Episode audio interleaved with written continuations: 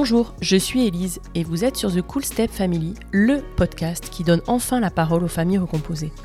Aujourd'hui, en France, un enfant sur 10 vit en famille recomposée. Cela représente 1,5 million d'enfants et ce chiffre est en constante augmentation. Les familles recomposées sont donc une part entière et non négligeable de notre société. Pourtant, elles en sont globalement ignorées car bien trop peu ou mal représentées. Nous avons tous en tête les stéréotypes sur la famille recomposée, de Cendrillon, harcelé par sa terrible belle-mère et ses méchantes demi-sœurs, à Blanche-Neige, dont la belle-mère est une sorcière si jalouse de sa belle-fille qu'elle souhaite la tuer. Les beaux-pères, eux, sont bien souvent absents. En réalité, et je m'en suis particulièrement rendu compte au moment de mon propre divorce, il n'existe pas, ou peu, de représentation positive de la belle parentalité. Sur The Cool Step Family, vous entendrez des belles-mères, des beaux-pères, mais aussi des beaux enfants. Ils vous raconteront leur quotidien de famille recomposée, sans filtre et pour de vrai. Ils vous confieront leur histoire, vous transmettront leur expérience, vous raconteront leurs anecdotes et vous diront tout sur les défis, mais aussi sur la richesse que peut offrir la vie en famille recomposée. Parce qu'heureusement, dans la vraie vie, il est évidemment possible de s'épanouir dans sa nouvelle tribu et de réussir le challenge de la famille recomposée. Et en vérité, ça peut même être super cool. Alors, bienvenue dans l'univers exceptionnel des familles recomposées, bienvenue sur The Cool Step Family. Pauline et Antoine tombent amoureux alors que Pauline est encore étudiante. Antoine est le papa de deux enfants, Jacques et Georges. Pour Pauline, qui s'est toujours vue maman d'une famille nombreuse et qui semble avoir un réservoir d'amour infini à distribuer autour d'elle, ce n'est absolument pas un problème, mais plutôt même un atout qui lui permet de voir le papa qu'est Antoine. Et clairement, ce qu'elle voit lui plaît. Pauline termine ses études à Paris puis quitte sa ville, ses amis, sa famille pour rejoindre Antoine, Jacques et Georges à Tours et s'investir pleinement dans sa belle maternité.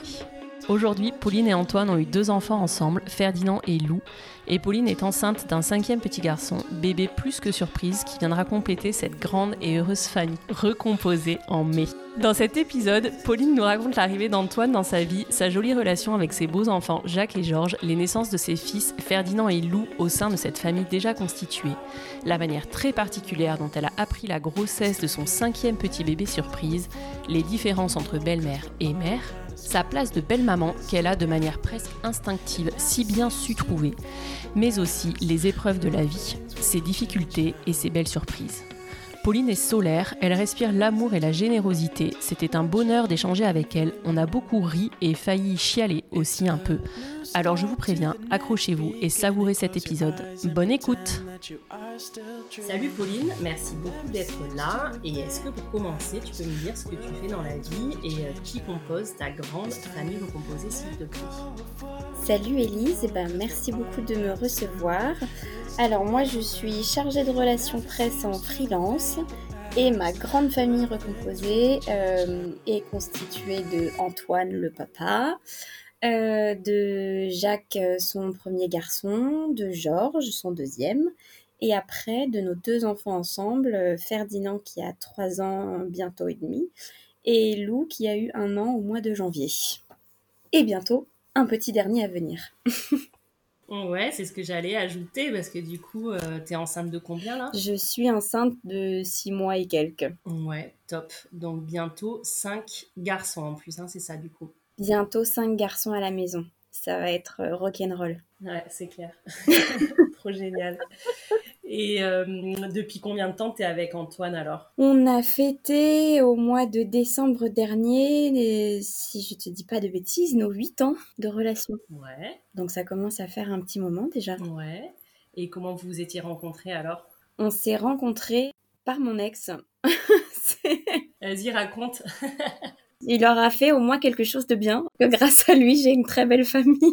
ouais. Non, on s'est rencontrés, euh, oui, parce qu'il avait euh, à l'époque euh, des amis en commun avec Antoine. Donc on s'est rencontrés, la première fois qu'on s'est vus, c'était pour fêter la naissance du filleul d'Antoine. Mhm. L'ami d'Antoine, qui était papa pour la deuxième fois, avait organisé une petite soirée chez lui pour fêter la naissance de son fils. Et du coup, euh, bah, nous sommes venus. Et donc ça, c'est la première fois qu'on s'est vus. Mais on s'est pas trop trop parlé, moi déjà parce que bah, j'étais avec mon ex à l'époque, donc il n'était pas question de quoi que ce soit. Et puis de toute façon, à chaque fois qu'on se parlait un peu, il, partait, il fuyait. Donc je, à ce moment-là, je m'étais dit bon bah ok, le mec me déteste.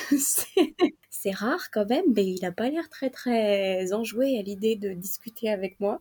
Mais aujourd'hui, tu sais pourquoi? Enfin, c'est parce que tu lui plaisais bien en fait ou? Oui, voilà, c'est ça. Il m'a dit après, euh, plus tard, que c'est parce que je l'impressionnais. Euh, c'était très mignon. Hein. Mais, euh, mais du coup, oui, sur notre première rencontre, on n'a pas plus échangé que ça, en fait. Et puis, on s'est revus quelques mois plus tard à une autre soirée où là, j'ai appris par un de nos amis en commun que lui divorçait. Moi, à ce moment-là, c'était la fin avec, euh, avec mon ex, parce que c'était une, relation assez chaotique. Et puis voilà, mais bon, il y a encore une fois, il n'était absolument pas question de, de, de, de, séduction ou quoi que ce soit.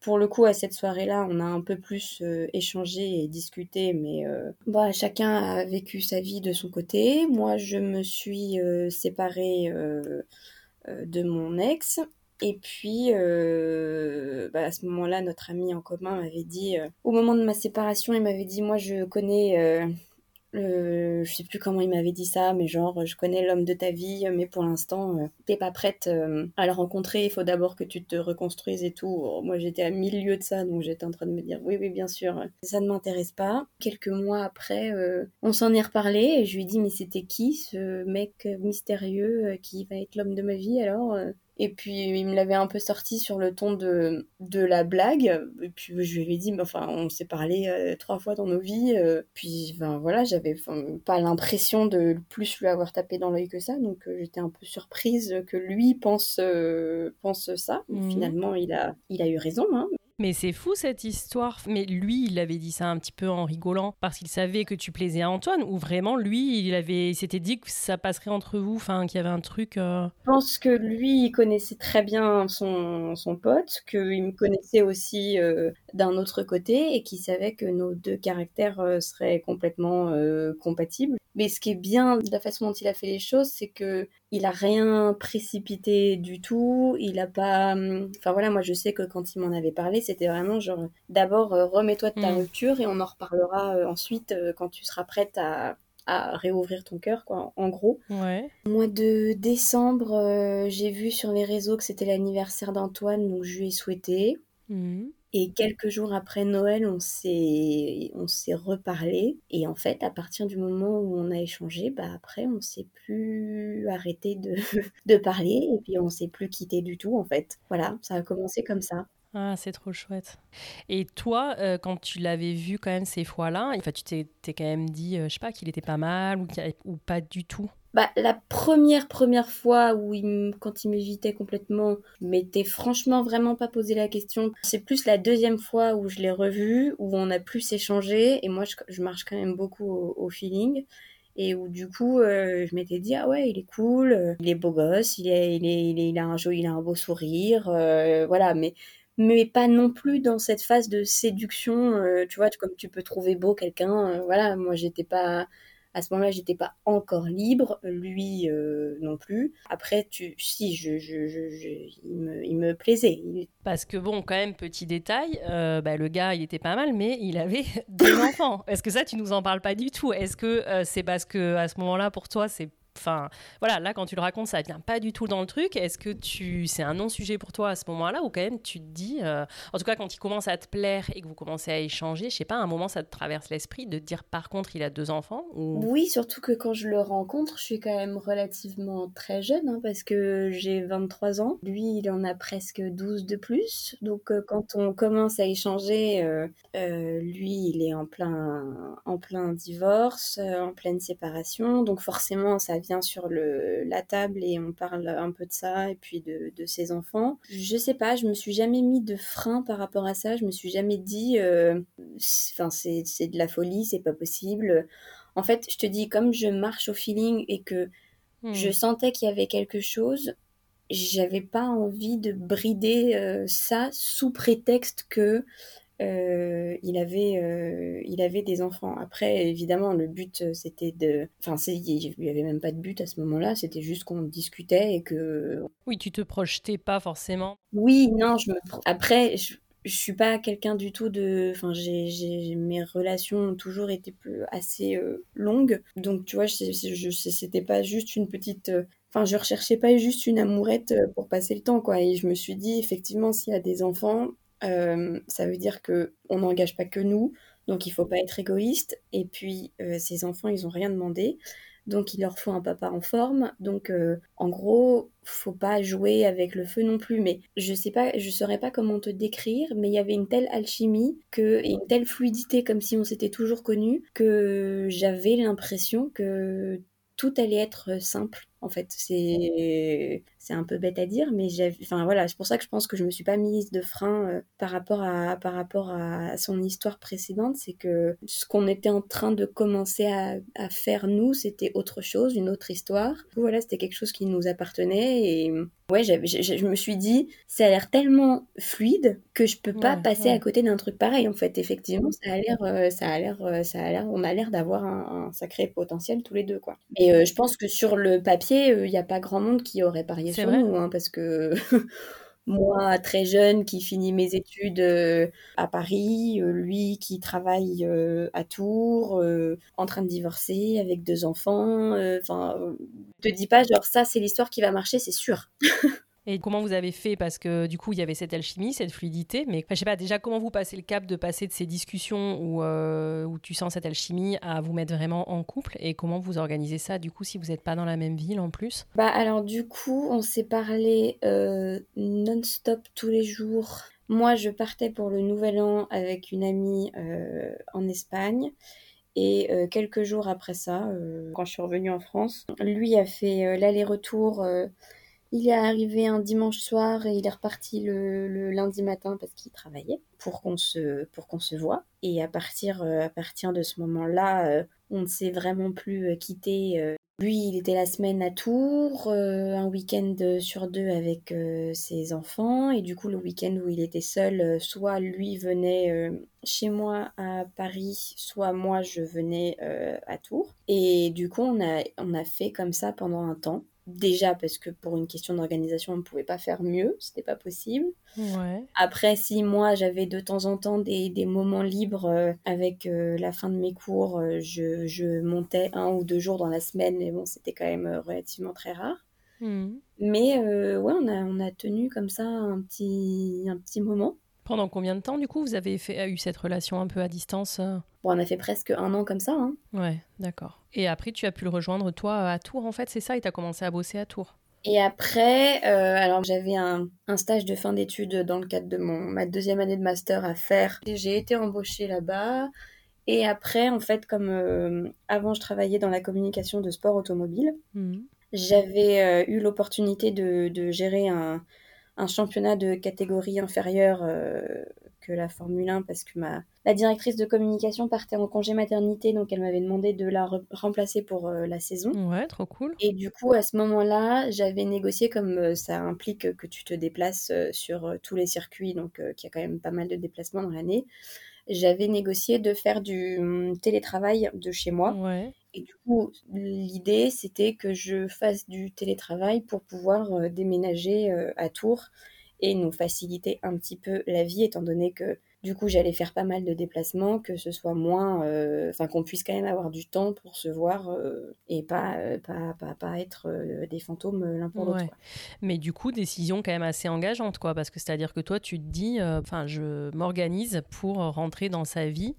Est-ce que ça veut dire qu'à ce moment-là, vous vivez ensemble ou, à Tours, toi, tu prends un truc à toi? On avait pris euh, la décision que je prenne mon appart euh, à moi pour euh, faire les choses en douceur avec les enfants, faire les choses en douceur pour nous aussi, parce que enfin c'est ce qui nous a aidé aussi, je pense, dans notre relation, c'est qu'on n'a jamais rien précipité et qu'on a toujours on s'est toujours écouté l'un et l'autre sur nos envies, nos besoins, notre timing, ce qu'on imaginait, etc au moment où moi je déménage à Tours, son divorce est prononcé. Mhm. Donc je sais que pour lui, c'est aussi une, une, sacrée étape et que voilà, je.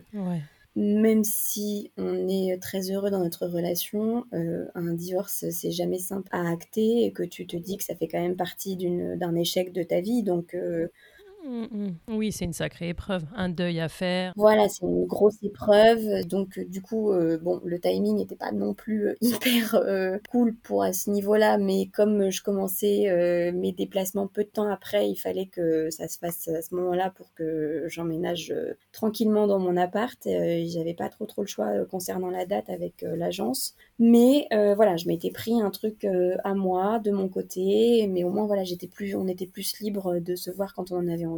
On était à à peine 10 minutes à pied euh, mmh, l'un de l'autre, donc euh, c'était quand même nettement plus simple par rapport à ce qu'on vivait, euh, ce qu'on vivait avant. Ah bah ouais, tu m'étonnes, ouais. Et mmh, à ce moment-là, est-ce que toi tu as déjà rencontré ses enfants? Oui. D'accord. Oui, oui, parce que j'ai déménagé, ça devait faire deux ans, deux, trois ans qu'on était ensemble. Mmh. Et j'ai rencontré ses enfants fin juillet, quasiment début août de l'année de notre, euh, notre rencontre. Donc en gros, on a attendu 6-7 mois avant de faire la rencontre avec les enfants. Euh, je les avais déjà vus par euh, FaceTime, j'avais déjà eu quelques contacts avec eux, mais les voir physiquement, la rencontre physique, c'était fin, fin juillet. Ouais. Et raconte, enfin déjà, est-ce que tu te souviens qu'Antoine, il te raconte par exemple le moment où il a commencé à leur parler de toi? Il a commencé à leur euh, parler de moi parce que les garçons voyaient bien, même s'ils étaient petits, ils voyaient bien que voilà, leur papa avait l'air euh, heureux. heureux Donc euh, ils, cherchaient à savoir un peu la raison de, du pourquoi, du comment. De ce nouveau bonheur, de ce père souriant et épanoui. Voilà, c'est ça. Et du coup, il leur a un peu parlé de moi. Donc, je me souviens que une fois où on était au téléphone ensemble, euh, il y a un de ces garçons qui lui a posé une question et il lui a dit bah, Je suis au téléphone avec Pauline, euh, donc tu peux dire bonjour et tout. Et puis j'entendais des petites voix derrière euh, Bonjour Pauline Attends, juste pour situer, ils avaient quel âge du coup ces enfants? Moi, quand je les ai rencontrés, ils venaient d'avoir 4 et 6 ans. Ouais, d'accord, donc petits encore. Ouais. ouais, ils étaient petits. Ouais, et donc au téléphone, il te parle. Euh, ouais, il me parle. C'est des, des, petites bribes de trucs, hein, parce que ça reste. Euh, Enfin, je vois aujourd'hui, à l'âge de Ferdinand, euh, quand tu poses un téléphone, c'est un peu conceptuel pour lui. Donc euh, voilà, la conversation est relativement très rapide. Et déjà à cette époque-là, moi, je me, me, déplaçais sur certains circuits de, de, sport auto. Donc du coup, euh, je leur avais rapporté des Formule 1, des, des, des, voitures, tout ça. Donc Antoine m'envoyait des photos d'eux avec les cadeaux.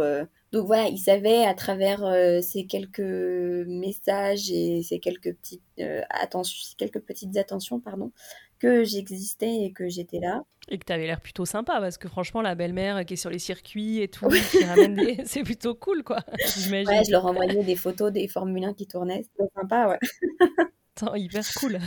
Puis du coup, euh, bah, vient l'été. Lui organise des vacances avec des amis euh, qui ont eux aussi des enfants euh, au Maroc. Au départ, bah, la grande question c'était de savoir est-ce que je viens, est-ce que je viens pas, est-ce que c'est trop tôt, est-ce que si, est-ce que ça. Et puis on a fini par se décider puisque de son côté, leur maman ayant rencontré quelqu'un, quelqu'un aussi, et l'ayant présenté aux enfants, on s'est dit bon bah du coup on enfin, c'est pas forcément euh, légitime que nous on attende plus, donc euh, bah, allons-y, euh, sautons le pas. Je rencontre les enfants et ils partaient, je les ai rencontrés la veille de leur départ en vacances. Je les ai emmenés au, à l'aéroport euh, pour partir en vacances. Moi, ça m'arrangeait parce que j'avais un déplacement juste derrière. Euh. donc, je reprenais euh, l'avion de Paris le lendemain. Donc, voilà, j'avais fait le, le, trajet avec eux. Mmh. Et moi, je suis partie de mon côté une semaine en déplacement professionnel et je les ai rejoints ensuite pour une semaine de vacances ensemble au Maroc, tous ensemble. Du coup, donc en fait, on a, on s'est vu, ouais, on s'est vu une soirée on est allé au resto euh, ensemble et c'était très mignon d'ailleurs parce que sur le chemin du restaurant, euh, j'ai son deuxième petit garçon, euh, Georges, qui me, qui me, qui tenait la main à son papa et qui me tenait la main à moi. Donc, ah génial. C'était trop, c'était trop mignon et puis c'était tellement spontané que voilà, enfin c'est le l'innocence des enfants qui est tellement magique que tu te dis ça ça vaut tout l'or du monde. Puis je voyais aussi dans le regard d'Antoine que ça le rassurait de voir que que c'était pareil que nous en fait, que ça se passait bien, que c'était fluide, que mm. enfin que c'était presque normal en fait, tu vois. On s'était fait ce, ce resto là tous les quatre. on... Moi j'ai passé la nuit chez chez eux du coup. Et puis, euh, et puis le lendemain, je les ai accompagnés au, à l'aéroport. On s'est retrouvés une semaine après. Et puis franchement, euh, bah, la semaine qu'on a passée, c'était top. Euh, les enfants étaient super mignons avec moi. pour le coup, notre rencontre, elle a été à l'image de ma relation avec Antoine. Elle a été hyper fluide. Fluide et détendue et... et, top, quoi. Ouais. Et toi, tu dirais qu'avant cette rencontre-là, cette semaine-là, tu étais dans quel état d'esprit? Pareil, tu étais dans un truc euh, fluide nature ou tu t'étais un petit peu mis la pression euh? Bah, j'étais quand même vachement rassurée parce que du coup, je les avais un petit peu vus euh, avant leur départ. Donc, voilà, ils savaient enfin on s'était vu physiquement en fait c'est donc c'était une autre étape que mmh. juste de savoir au téléphone et de se voir euh, à travers FaceTime et du coup le fait que cette rencontre se soit passée et se soit bien passée ça m'a quand même vachement détendu aussi pour euh, l'après en me disant bon bah voilà je je vais me faire ma place doucement tranquillement en leur laissant le temps en m'imposant pas et en les laissant venir à moi aussi parce que c'est c'est pas dans ma nature de forcer les choses. Donc, euh, donc voilà de s'apprivoiser. Mais comme il y avait eu cette rencontre euh, qui était top euh, quelques jours avant de se retrouver, bah, du coup, ça, te met dans un bon état d'esprit. Tu te dis pas genre, ah mon dieu, c'était horrible, euh, comment va se passer la semaine? Enfin, genre, tu vois, tu vas, vas, détendu en te disant, bah, ça s'est bien passé, il n'y a pas de raison que ça se passe mal derrière, du coup. Ouais, c'est clair.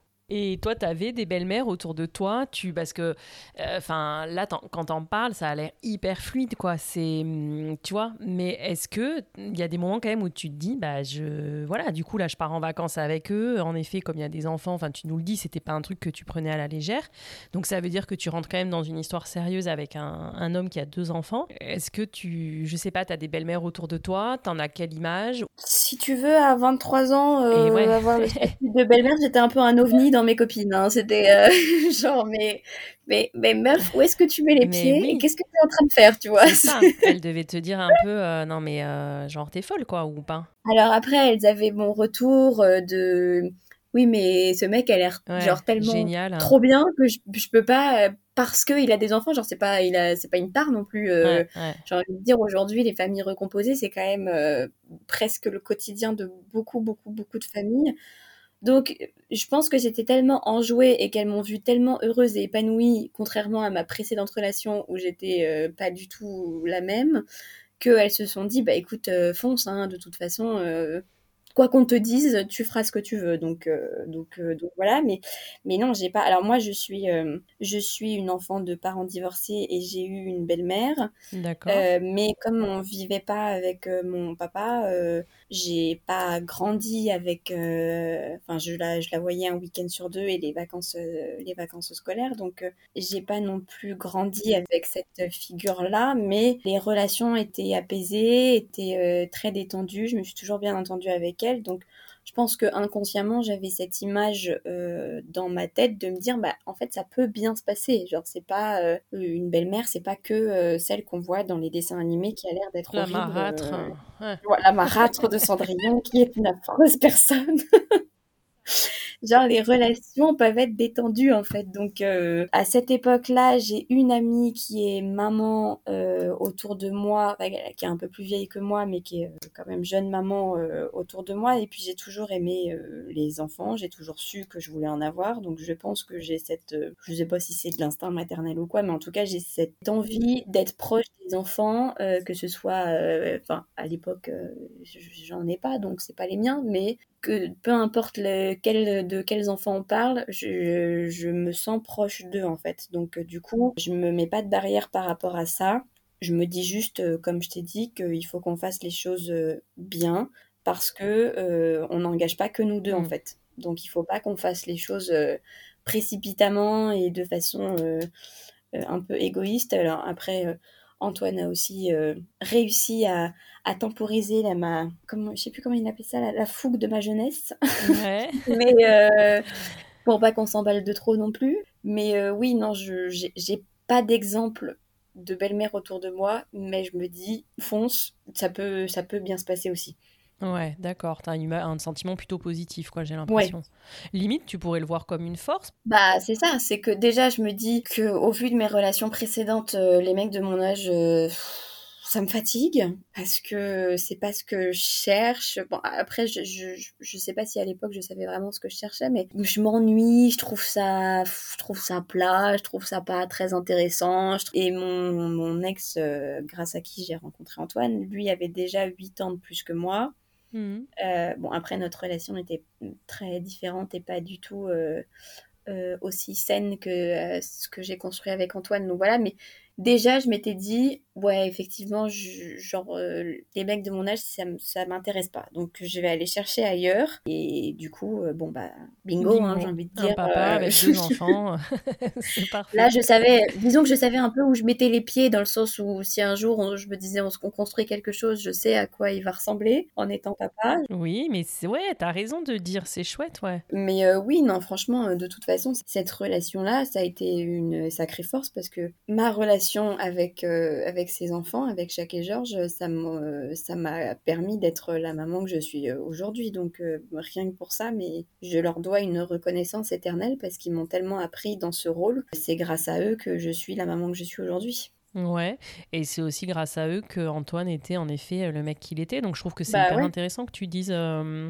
qu'en fait on peut le voir aussi même comme un truc positif et comme une force parce que oui, enfin, tu savais où tu mettais les pieds, en effet, tu le voyais en tant que père. Et euh, je sais pas, est-ce qu'il y a d'autres trucs, tu vois, un peu positifs comme ça Bah, je voyais l'éducation qu'il donnait à ses enfants, je voyais les valeurs qu'il donnait à ses enfants, et c'était complètement. Enfin, tu sais, je, t'idéalises un peu toujours euh, la maternité, tout ça, en te disant Ah, moi, mes mmh, mmh. enfants, je vais leur inculquer ça, je voudrais qu'ils soient comme ci, comme ça, comme truc, comme machin. Et du coup, le fait de le voir à l'œuvre avec ses enfants, je me disais, bah, en fait, c'est complètement l'éducation que je voudrais donner à mes enfants. Enfin, je me, je me sens proche mmh. de l'exemple qu'il leur donne. Et euh, si je devais, euh, là, aujourd'hui, choisir quelqu'un, ce serait, ce serait lui parce que, parce que, parce que c'est les valeurs que je veux transmettre à mes enfants. Donc, euh, on est hyper raccord sur, sur l'éducation donnée à nos enfants. Et que ce soit Jacques et Georges ou Ferdinand et Lou, on les traite de la même manière. C'est pas genre d'un côté c'est tes enfants et de l'autre côté c'est nos enfants. C'est même moi. À partir du moment où je me suis euh, vraiment investie auprès d'eux et occupée d'eux, je les ai éduqués avec bah, l'éducation que moi j'avais en tête pour mes futurs enfants et les valeurs que j'aurais aimé leur transmettre. Et donc du coup voilà, j'ai jamais fait de différence en me disant bah, vous, vous n'êtes pas mes enfants, donc euh, je fais euh, différemment, mais et vous, vous êtes mes enfants, donc je fais comme je veux en fait. Et même après, dans le concret, quand tu as eu les tiens, enfin, tu dirais que vraiment, tu fais aucune différence. Tu vois, même de manière inconsciente ou quoi. Ça, tu vois, ce serait une question à leur poser. Mais moi, j'ai pas l'impression d'en faire. C'est-à-dire que j'ai pas de mal à euh, me fâcher auprès de Ferdinand parce que je trouve qu'il a pas un bon comportement avec ses frères, ou j'ai pas de mal à me fâcher avec ses frères parce que je trouve qu'ils ont pas un bon comportement auprès de, de, de Ferdinand ou de Lou, par exemple je me mets pas de barrière en fait par rapport à ça. Pour moi, ils sont hmm. tous sur le même pied d'égalité.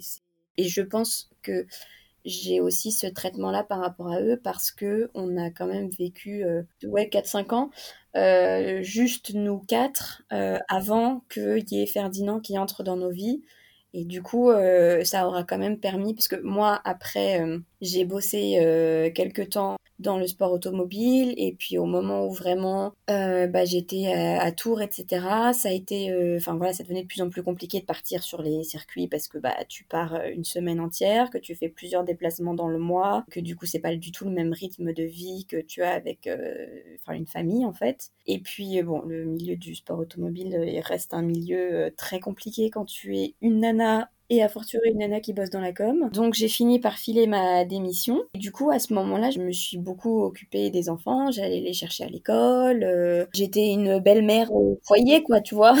Donc euh, le temps de retrouver un projet euh, qui m'anime et que, que je me mette à mon compte. Mais du coup, ouais, j'étais belle-mère au foyer, donc j'étais complètement dédiée à eux et, et à leur et à leur éducation et à leur épanouissement. Donc, donc ça a dû vous permettre de créer des super liens, ouais, à ce bah, c'est ça, c'est que je pense que du coup, le fait qu'aujourd'hui, je sois comme je suis avec eux et avec mes enfants, c'est grâce à toute cette période qu'on a eue tous les trois. Mmh. Euh, où je me suis occupée d'eux en étant que leur belle-mère, mmh, mmh, et pas maman de mon côté en fait. Ouais, donc vous avez pu construire des fondations hyper solides, je pense, de confiance et de. Ouais, ouais, ouais c'est clair.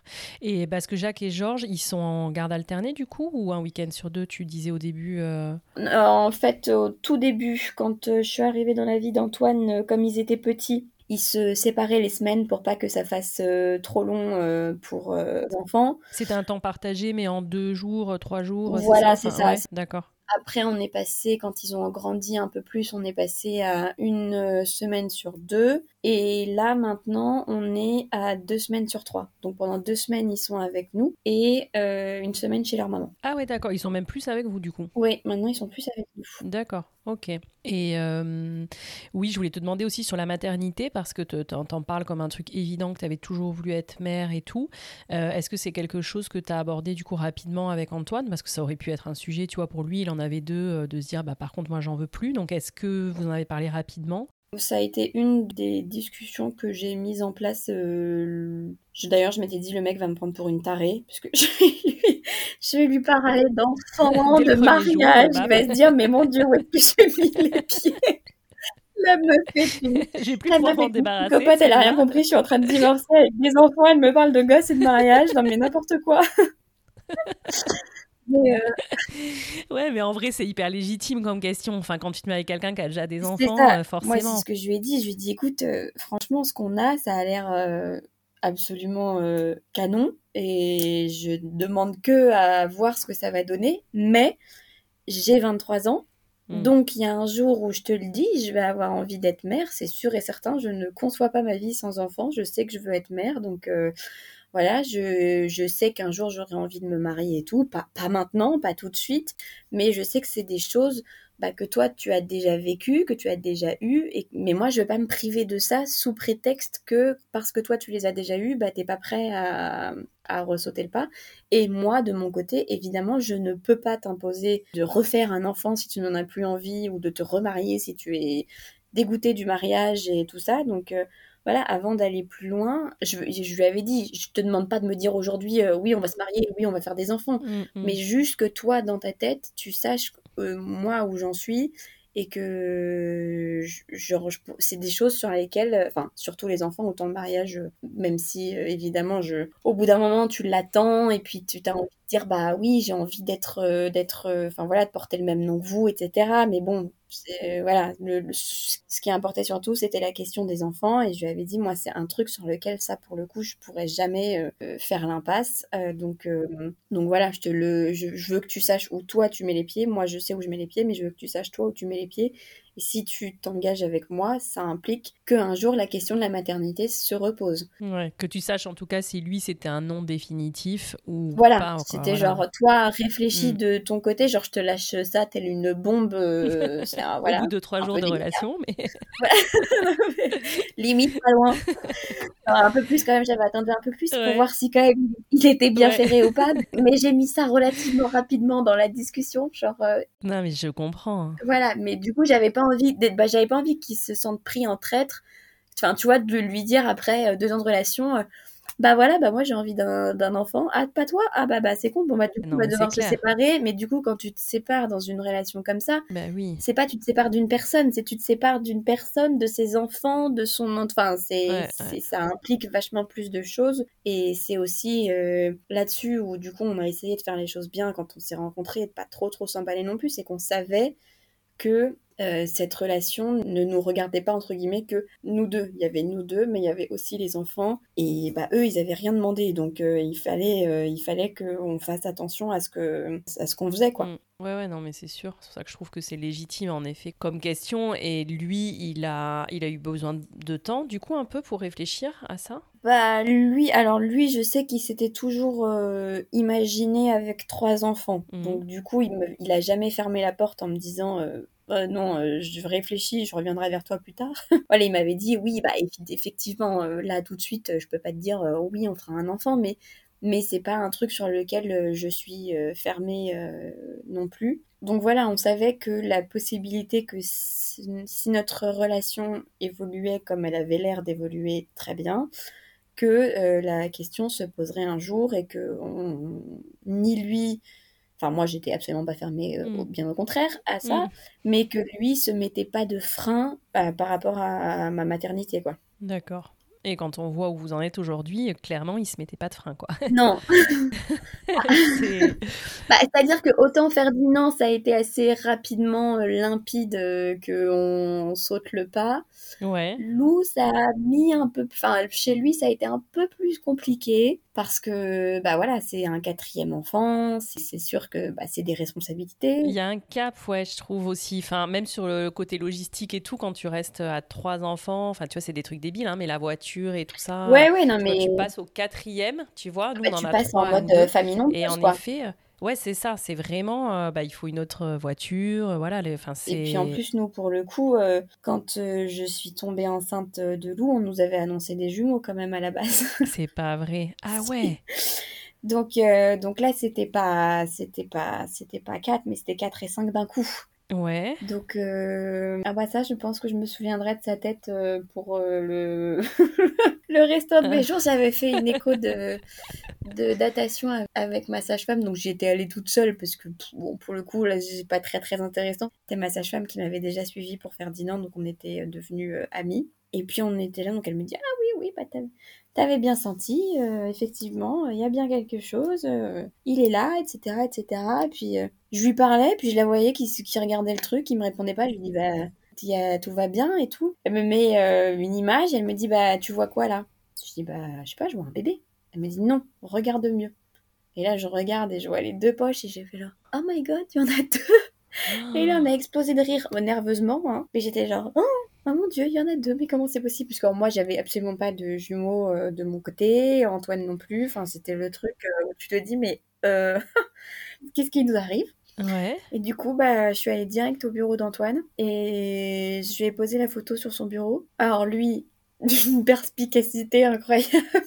Et après, il me fait, bah, c'est déjà un garçon. Je regarde, je lui dis, mais quel est le rapport? Il me dit, mais je sais pas, il y a deux trucs. Je lui dis, mais tu crois vraiment que je t'ai pris une photo de ses testicules ou quoi? Je lui dis, mais non, il y en a deux. Il me dit, de quoi? Je lui dis, pas deux bébés. Il me dit, oh, mais mon chat, qu'est-ce que t'as fait? Je dis, mais j'ai rien fait du tout. Quand t'étais avec moi, hein, on l'a fait tous les deux. j'ai rien programmé du tout. Hein. J'ai pas appuyé sur un bouton en me disant, tiens, je vais en faire un peu d'un coup. Et voilà. Donc là, il était un peu abasourdi. Genre, mais comment on va faire tout ça? Et puis, euh, et puis finalement, assez vite, euh, il a trouvé ça drôle et trop chouette. Ouais. Bon, du coup, euh, l'aventure drôle et trop chouette s'est terminée euh, quelques mois après, puisque à l'écho des trois mois, même trois mois et demi, on avait euh, perdu un des deux bébés. Donc, euh, bon, du coup, ça a été un peu un coup dur. Enfin, mm, surtout pour moi, parce que là, pour le coup, ça a été très compliqué à gérer émotionnellement. Mais d'un autre côté, heureusement que voilà, j'avais. Bah, j'avais Ferdinand déjà dont il fallait que je m'occupe et j'avais aussi les grands face à qui j'ai toujours enfin nous, notre euh, credo avec Antoine, c'est un peu les histoires de grands sont appartiennent aux grands et on, il ne faut pas impacter euh, les enfants euh, à mesure du possible avec, avec ça.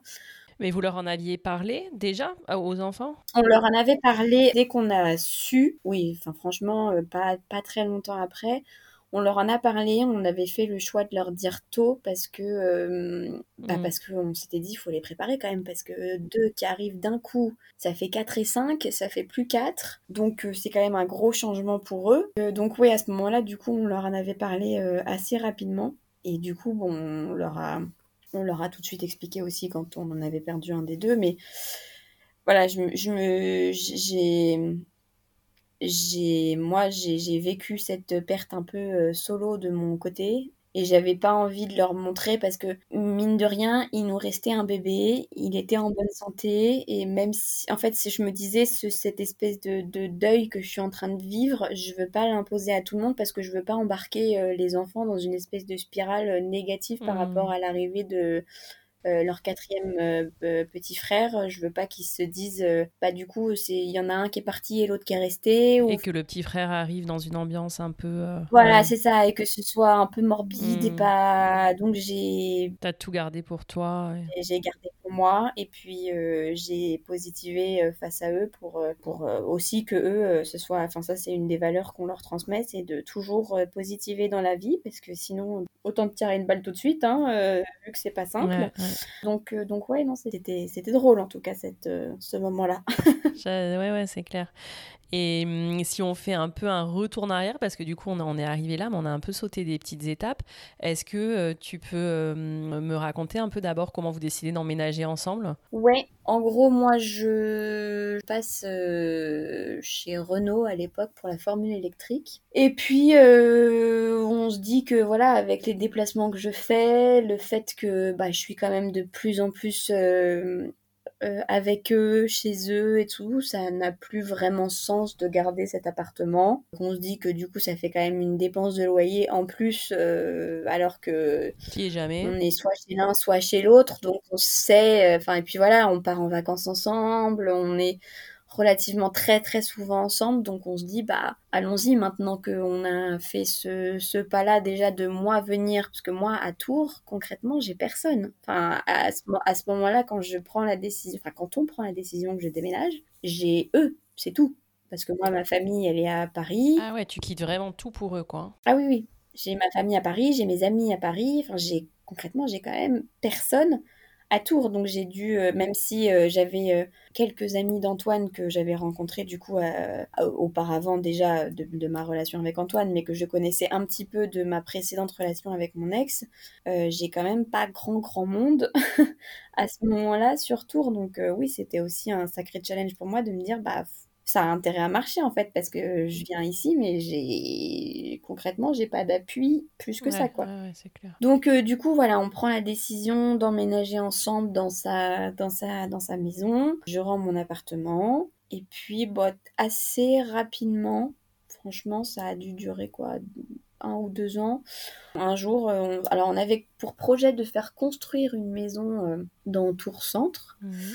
Et puis un jour, Antoine m'appelle en me disant oh, j'ai vu une, je suis tombée sur une maison, il faut que tu la visites. Euh, j'ai un coup de cœur, il faut qu'on l'achète. Ah, bah, c'était pas le, c'était pas, le projet. C'est pas ce qu'on avait décidé. Qu'est-ce que c'est Qu'est-ce que tu es en train de me faire là Enfin bon, bref, donc il me dit si, si, viens et tout. Euh, donc ils, ils m'emmènent visiter la maison. Et puis effectivement, euh, énorme coup de cœur euh, l'un comme ah, l'autre. donc passer la maison dans laquelle on est aujourd'hui.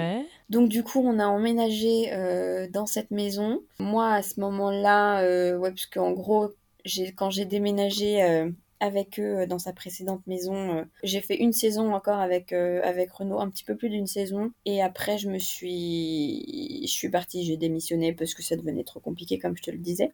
Et après ça, on a déménagé euh, peu de temps après. Donc, euh, j'avais le temps pour m'occuper de, de, tout ça euh, aussi. Ouais, c'est là que tu as été un peu belle-mère au foyer.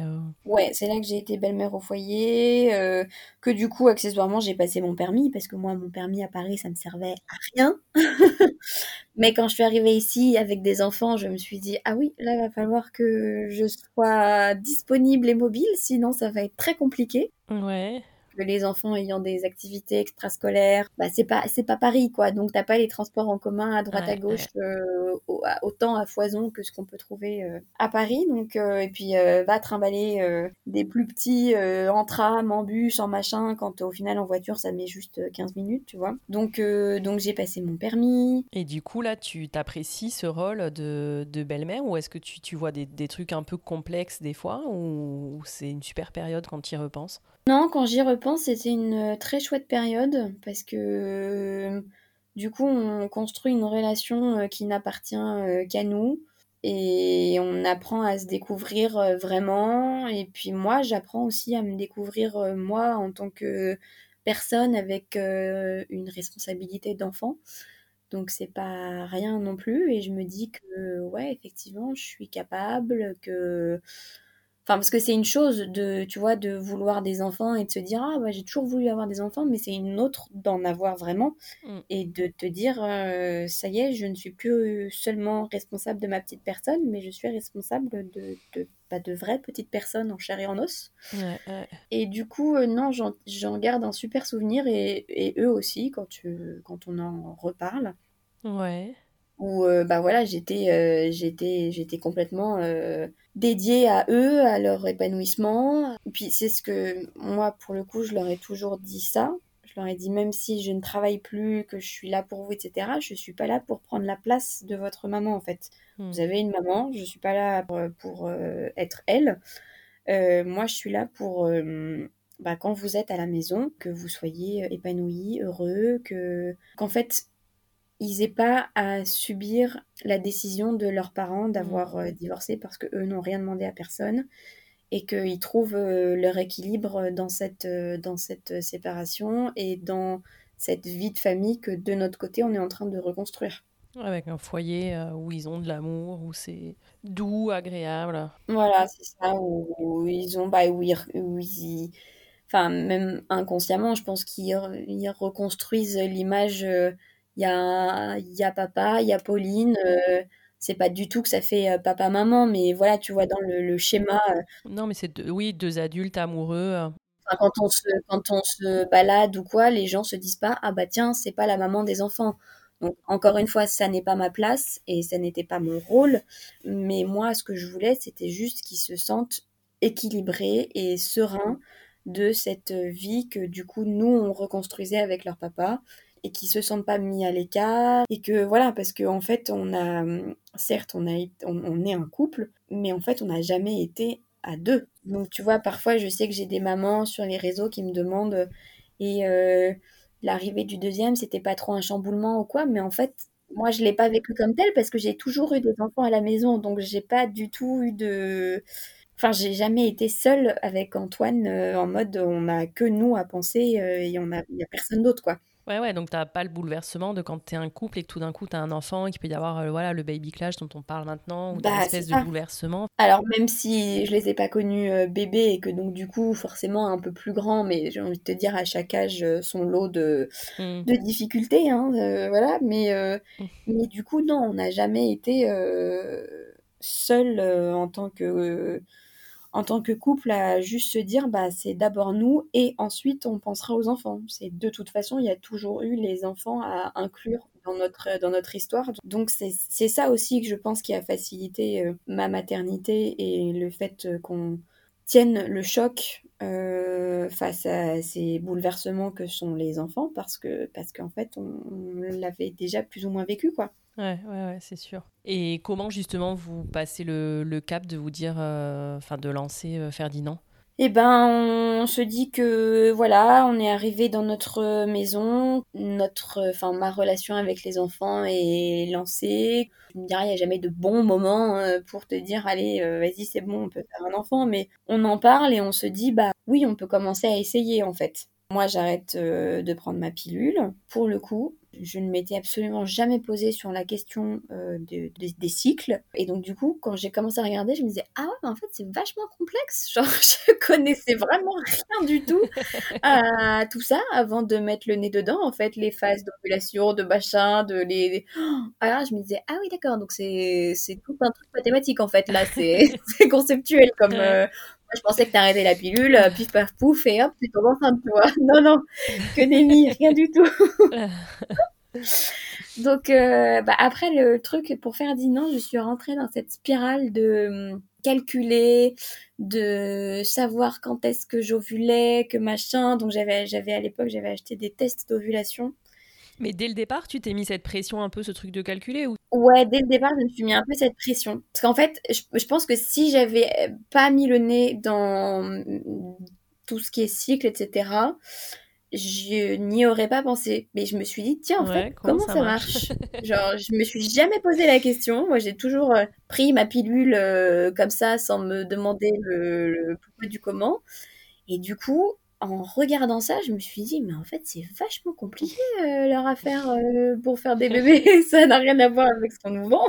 Et c'est vrai qu'on n'en parle pas tellement en fait, et encore maintenant un peu plus, mais euh, enfin c'est vrai qu'on n'en parlait pas tellement, je trouve, de tout ça. Bah, maintenant on en parle un peu plus, je trouve, parce que comme, y a, comme la, la parole s'est quand même vachement libérée sur tout ce qui est euh, PMA, etc., je trouve que du coup, comme on entend aujourd'hui beaucoup plus parler des parcours difficiles euh, pour certaines femmes de tomber enceinte, qu'on on en mm. parle un peu plus. Mais franchement, bah, après, je pense que tant que t'as pas le nez dedans, tu te rends pas compte de justement de, de, de, de, tout ça et de tout ce qui est fait autour de la maternité puisque enfin même si c'était un désir pour moi je je, je m'étais jamais vraiment renseignée sur euh, sur tout ça tu vois donc une fois que tu mets le nez dedans tu te rends compte qu'effectivement la, la, parole se libère mmh. et qu'il y a beaucoup de choses qui sont dites et expliquées etc mais sur le moment ouais j'étais en perdition totale donc là je me suis dit ok donc euh, bon alors euh, comment on calcule ça? Je ne sais rien donc je vais faire, je vais acheter des tests d'ovulation, un peu comme ça au moins je saurai quand, quand c'est le bon moment. Hein. Sauf que quand tu tombes dans un truc comme ça, en fait, c'est hyper, euh,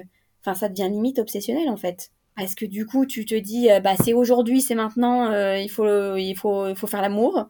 Et puis du coup, bah si deux semaines après t'as tes règles, c'est la déception totale. Tu te dis que tu vas jamais tomber enceinte. Alors franchement, ça a été très rapide pour nous parce que bah, j'ai fait ça trois mois et après, je me suis dit, en fait, tu vas devenir folle.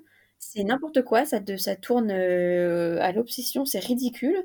Donc j'ai arrêté de faire mes tests d'ovulation et je me suis dit, je laisse faire euh, la nature. De toute façon, c'est comme ça que des millions de femmes ont fait avant moi et des millions feront après moi. Donc euh, stop les bêtises. Et je suis tombée enceinte le mois où j'ai arrêté de faire mes tests d'ovulation. Donc tu vois, je pense que j'avais besoin de me libérer le côté psychologique de cette espèce de d'obsession, dépendance que je me que j'étais en train de créer et de me dire mais lâche Mm. L'âge du lest, c'est pas ma qualité première de lâcher prise, mais bon, là, je me suis dit, va falloir parce que ça sert à rien, en fait, ce que tu es en train de faire. À part euh, toi, te mettre dans des étapes impossibles, c'est un peu ridicule. Et puis, euh, et puis, du coup, voilà, je suis tombée enceinte de Ferdinand et je l'ai appris euh, la veille de notre Pax. Trop chouette. Ouais, je me suis dit, je me souviens, c'était un mercredi. Je sais pas, toute la journée, je me sentais euh, bizarre. Euh. c'était un, jour où j'avais les enfants, puisque je m'occupais d'eux, comme tous les mercredis, euh, activités extrascolaires, etc. Donc je faisais le, taxi pour, les deux. Et puis l'après-midi, après les, leurs activités, je les avais emmenés à la patinoire. Et je ne cessais de me répéter sur mes patins surtout ne te ah casse pas la figure, surtout ne te casse pas la figure. je ne sais pas, enfin, je, je, tu vois, c'était complètement irrationnel comme pensée. Et puis du coup, je suis sortie de là, je me suis dit, ok, il faut que j'achète un test de grossesse, mhm. je suis sûre qu'il y a un truc. Donc j'ai prétexté d'aller euh, chercher un théo euh, qui n'existait qu'à la pharmacie auprès des enfants, en leur disant vous restez dans la voiture, j'arrive, je vais chercher mon truc, je reviens. Et j'étais revenue avec mon petit test de grossesse. Je les ai envoyés FISA. Euh, pareil, on te dit il faut faire le test de grossesse le matin. Non, non, non, moi j'ai qu'il y a quelque chose, je le fais tout de suite. Il est 18h30, j'en ai rien à foutre, je le fais maintenant. voilà, donc j'ai envoyé les enfants euh, prendre leur bain, j'ai fait mon test et là, bah, il était positif. Donc là, j'étais en train de sauter comme une puce dans ma chambre toute seule à appeler euh, ma meilleure amie euh, et une autre amie qui était au courant de, de, de, de, ces projets-là. Donc t'as appelé deux copines avant d'appeler Antoine, quoi, t'es en train de nous dire. bah oui, mais parce qu'après, du coup, je me suis dit, on se paxe demain, je vais lui annoncer pour notre pax. Ah ouais, d'accord. Donc t'as attendu le lendemain. J'ai passé la pire nuit de ma vie. Mais tu m'étonnes.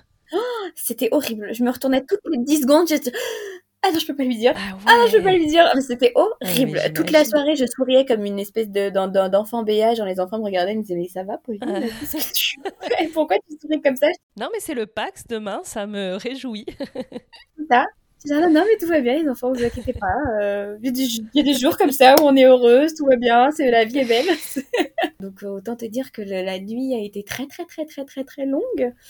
Et le lendemain, on se retrouve, euh, du coup, on va chez le notaire, on se pacte. Et puis, euh, un romantisme absolu sur le parking de chez le notaire. Je lui dis, ah bah tiens, j'ai un petit cadeau pour toi. Il me dit, bah t'es con, moi je t'ai rien prévu. Je dis, oh, c'est pas grave. c'est pas grave, t'inquiète pas. Et puis du coup, j'étais allée lui chercher un petit pyjama de naissance avec le test de grossesse. Donc voilà, on était hyper euh, hyper heureux, hyper euh, enfin la, vie dans ces cas-là, c'est la vie est belle, euh, la fluidité pareil de, de, de de la façon dont c'est niché Ferdinand. Tout... Après la grossesse a été top, j'ai pas été malade. Enfin bon, c'était franchement première grossesse de rêve. Ouais, et comment vous l'annoncez aux garçons et on l'a annoncé aux garçons. Alors là, pour le coup, on avait attendu les trois mois. Euh, en plus, pour une première grossesse, tu peux quand même le cacher relativement longtemps. Donc, euh, il n'y avait pas euh, comme celle les deux d'après où ça se voyait beaucoup plus rapidement. Plus vite, ouais, c'est clair. Du coup, si tu veux, il n'y avait pas de. Enfin, c'était facile de garder ça trois mois pour nous. Qu'à l'époque, ils ont 8 et 10 ans. Enfin, ils, ils, allaient avoir 8 et 10 ans quand on leur a annoncé ils font pas attention à si tu euh, bois un verre de vin, si tu si, si tu machin. Donc c'était facile euh, de leur cacher. Donc on a attendu leurs trois, les trois mois et puis on leur avait fait un espèce de rébut pour qu'ils découvrent euh, le truc. Et ils étaient, quand ils ont compris, ils étaient hyper heureux. ils ont toujours tout de suite voulu chercher des prénoms avec nous, garçons et filles, parce qu'à l'époque on savait pas si c'était garçons ou filles. C'est même eux qui ont choisi pour Ferdinand parce oh, que nous on hésitait entre. Enfin, on avait une liste de, de, de, de, prénoms, mais moi j'avais toujours dit que j'étais fan de. J'avais Fernand ou Ferdinand. Je savais pas. À chaque fois, je me disais Fernand. Je me disais non, Fernand, c'est quand même vachement, quand même vachement brutal et tout. Peut-être Ferdinand, c'est mieux. Je sais pas. Bref, j'ai toujours hésité entre les deux. Et du coup, c'est eux qui ont tranché et qui m'ont dit non, il s'appellera Ferdinand. Ah, mais c'est génial. Enfin, même, je me dis en termes d'implication pour eux, tu vois, c'est super en fait que vous leur laissiez choisir le truc final, c'est trop cool. Ah bah de toute façon, moi j'ai toujours essayé de les, les, impliquer dans cette grossesse et pas qu'ils se, enfin pas qu'il y ait d'un coup une espèce de scission entre eux. Ouais. Bah avant j'étais complètement dédiée à vous, là je vais forcément moins l'être parce que j'aurai un petit bébé qui va m'accaparer, mais faut pas qu'ils le vivent comme euh, un truc négatif.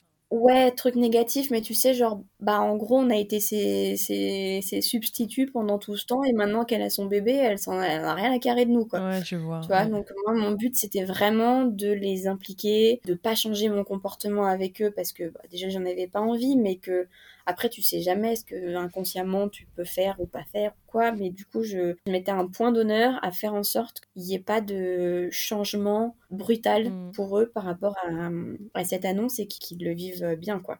Et dans le concret, quand Ferdinand est arrivé, euh, voilà, comme c'est quand même un nouveau-né, forcément ça prend du temps, tu vois, même comme dans une famille euh, classique en fait, j'ai envie de dire, tu as un nouveau-né qui arrive, bah, des fois tu as un peu moins de temps pour les aînés. Je m'étais toujours dit, parce qu'il était prévu pour le 2 septembre, alors je ne sais pas pourquoi, je m'étais euh, persuadée que j'accoucherais le 26 août. Ouais. Je ne me demande pas pourquoi. Pourtant j'ai très envie de te demander pourquoi, ça m'intéresse. Mais... je m'étais dit le 26 août, je le sens, c'est la date. On m'avait bien dit le 2 septembre, hein, puis on m'avait bien dit pour une première grossesse, généralement on va jusqu'au bout, madame. Donc arrêtez de vous croire que ça ne va pas. Mais non, j'étais, j'avais dit Antoine, je le sens le 26 août, etc. Viens le 26 août, j'ai mhm. des contractions. Alors là, j'étais très fière de moi. tu tu vois, je le sentais, je savais que c'était pour aujourd'hui. Bon, après, ça a duré deux heures et j'avais plus rien. Donc après, jusqu'au du 26 août au 2 septembre, j'ai pleuré tous les jours en me disant, il ne va jamais sortir. voilà. Mais, euh, on avait les enfants à ce moment-là et ils étaient tellement mignons et, tous les soirs ils se préparaient un petit sac en se disant que si on devait partir à la ah. maternité, évidemment ils venaient avec nous et qu'ils resteraient dans la voiture tous les deux et tout. Donc ils s'étaient préparés un petit sac de vivres. Enfin bon, c'était tellement chaud. Et moi, je voulais surtout pas le 2 septembre parce que bah, c'était le jour de la rentrée. Donc, je ne voulais pas que Antoine rate la rentrée de ses enfants. Et surtout, la semaine euh, de, enfin, cette semaine-là, ils n'étaient pas avec nous. Donc je m'étais dit, je veux pas qu'ils soient pas là en fait. Euh, je veux qu'ils vivent ça avec nous. Je veux que. Non, mais la belle-mère, euh, enfin franchement, es... enfin c'est magnifique, tu vois. Enfin, la... mes belles-mères en or fois mille quoi. Je pense qu'il y a plein de belles-mères qui, au contraire, euh, tu vois, se diraient, bah, je préfère qu'ils soient pas là parce que comme ça, je gère mon truc solo. Enfin, je. Ah ouais, non, moi j'étais en, j'étais en PLS de me dire genre pas cette semaine de rentrée, c'est naze comme date. Je veux pas ça. Bon, bah, je te le donne en mille, il est né le 2 septembre. bah écoute, c'est ce qui était prévu, hein. lui, il a fait le truc. Euh. Voilà, c'est-à-dire que la première chose que Ferdinand m'a appris, c'est à lâcher prise et à me dire bon bah de toute façon j'ai bien vu que je ne maîtrisais rien, donc euh, j'ai tout fait. Hein. J'ai fait les carreaux de chez moi et quand tu vois chez moi il y a beaucoup de baies vitrées. J'ai fait les carreaux, j'ai mangé épicé, j'ai monté les escaliers descendus, j'ai tout tout tout tout pour déclencher le truc. Le mot était là genre c'est mort, je ne viendrai pas le avant. Donc, vous vient deux jours, euh, enfin le week-end d'avant où les enfants repartent euh, pour leur semaine chez leur maman et j'étais là genre bon bah ce sera pour la semaine prochaine, je suis désolée. Genre, dégoûtée. Et puis pendant le week-end, je sentais que ça travaillait, que ça commençait, que machin. Et là, la nuit du 1er au 2, j'ai pas beaucoup dormi. Ouais.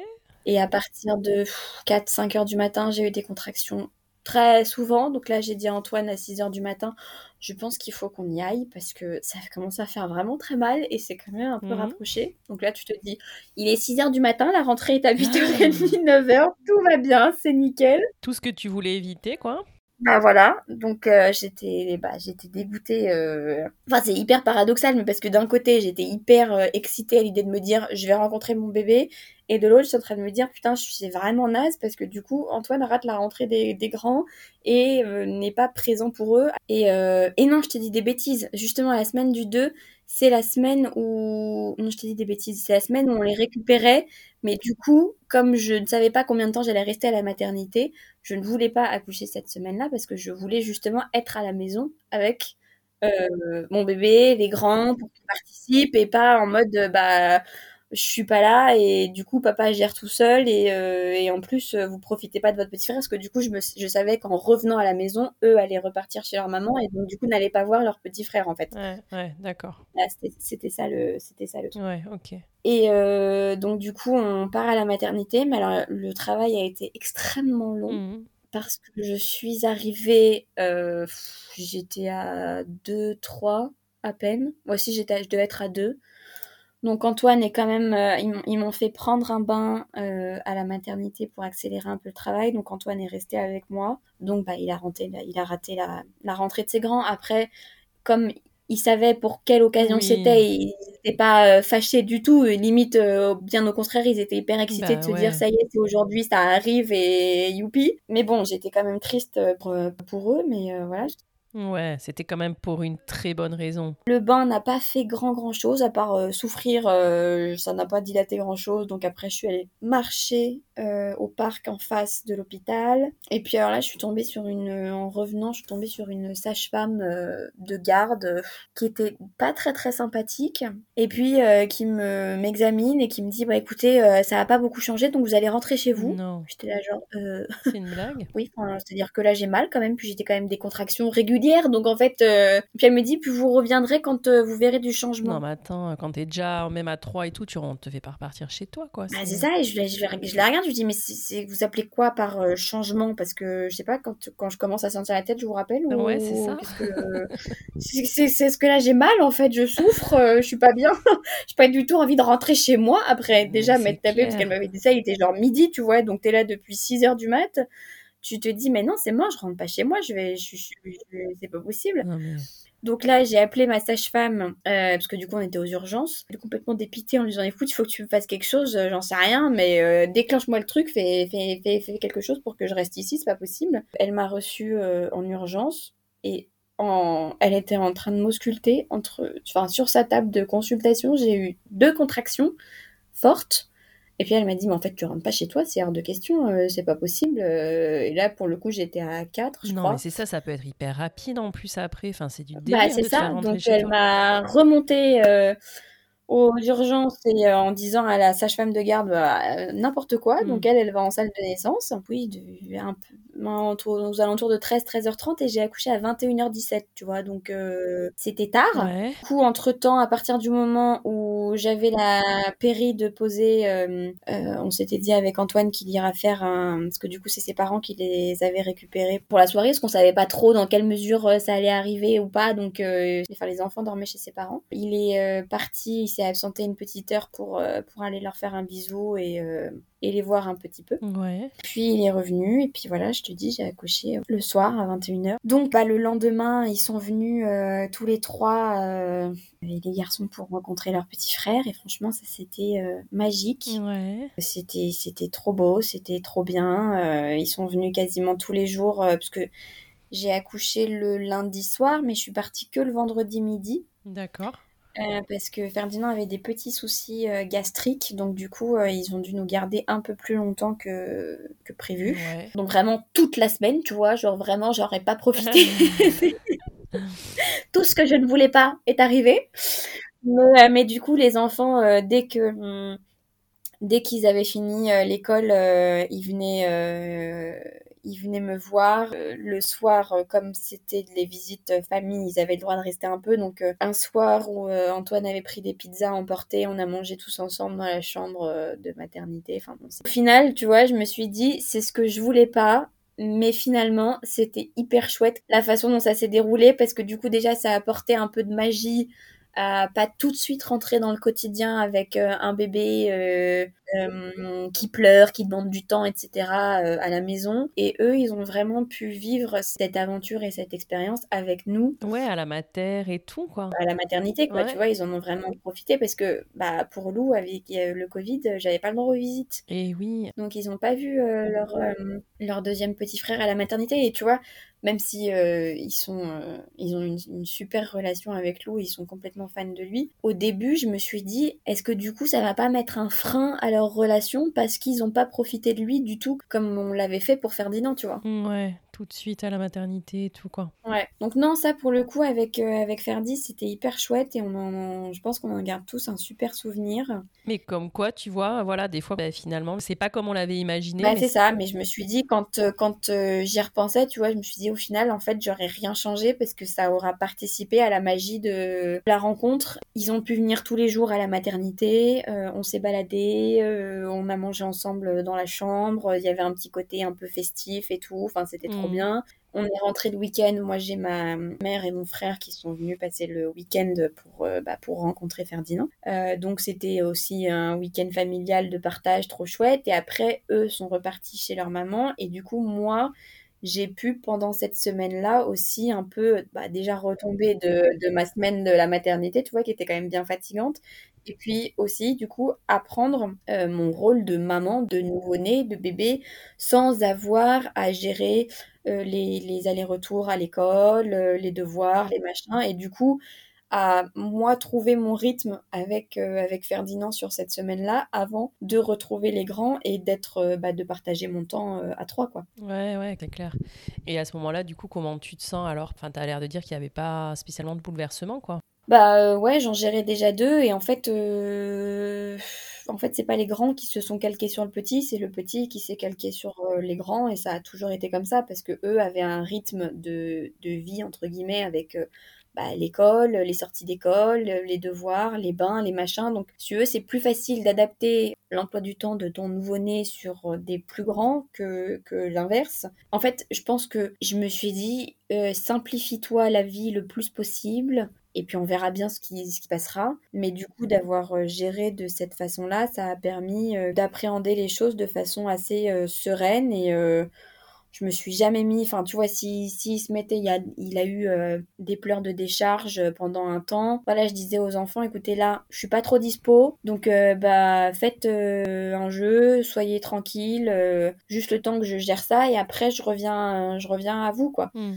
Mais du coup, ils ont vachement aussi respecté de leur côté euh, ce, cet emploi du temps un peu euh, bouleversé. Et ils ont été hyper cool, euh, ils ont été hyper cool aussi, mais parce que je pense qu'on était serein avec tout ce qu'on mettait en place et que du coup, ils l'ont ressenti et qu'ils n'ont pas été plus euh, bouleversés que ça dans leur euh, et puis qu'ils ont bien vu que voilà on, était toujours euh, impliqué avec eux dédié à eux et que oui il fallait partager son temps mais que voilà on faisait en sorte que ça leur change la vie le moins possible en fait. Ouais. Ça a l'air d'être hyper fluide quoi encore une fois franchement bah, je crois que c'est ce qu'on a essayé de faire. Après, euh, j'espère que c'est comme ça qu'ils l'ont vécu aussi. Enfin, on s'est toujours dit l'un comme l'autre avec Antoine. C'est pas parce qu'on décide de reconstruire une vie de famille que on oublie euh, les deux grands et qu'ils sont plus là. En fait, ils sont ils sont partie intégrante de cette famille recomposée.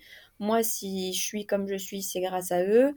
Donc, euh, en fait ok, je les ai pas mis au monde, mais je les considère euh, un peu comme mes enfants aussi, tu vois. Non, puis tu les as connus très petits, quoi, aussi. Oui, hein. bah oui, oui, ça, ça aide aussi à. je les ai connus petits et je les ai connus longtemps mmh. euh, et je me suis occupée d'eux à plein temps, entre guillemets, Beaucoup. Euh, avant, de, avant de devenir mère. Donc forcément, je pense que ça aide aussi dans la façon de voir les choses pour l'après. Ouais, c'est sûr.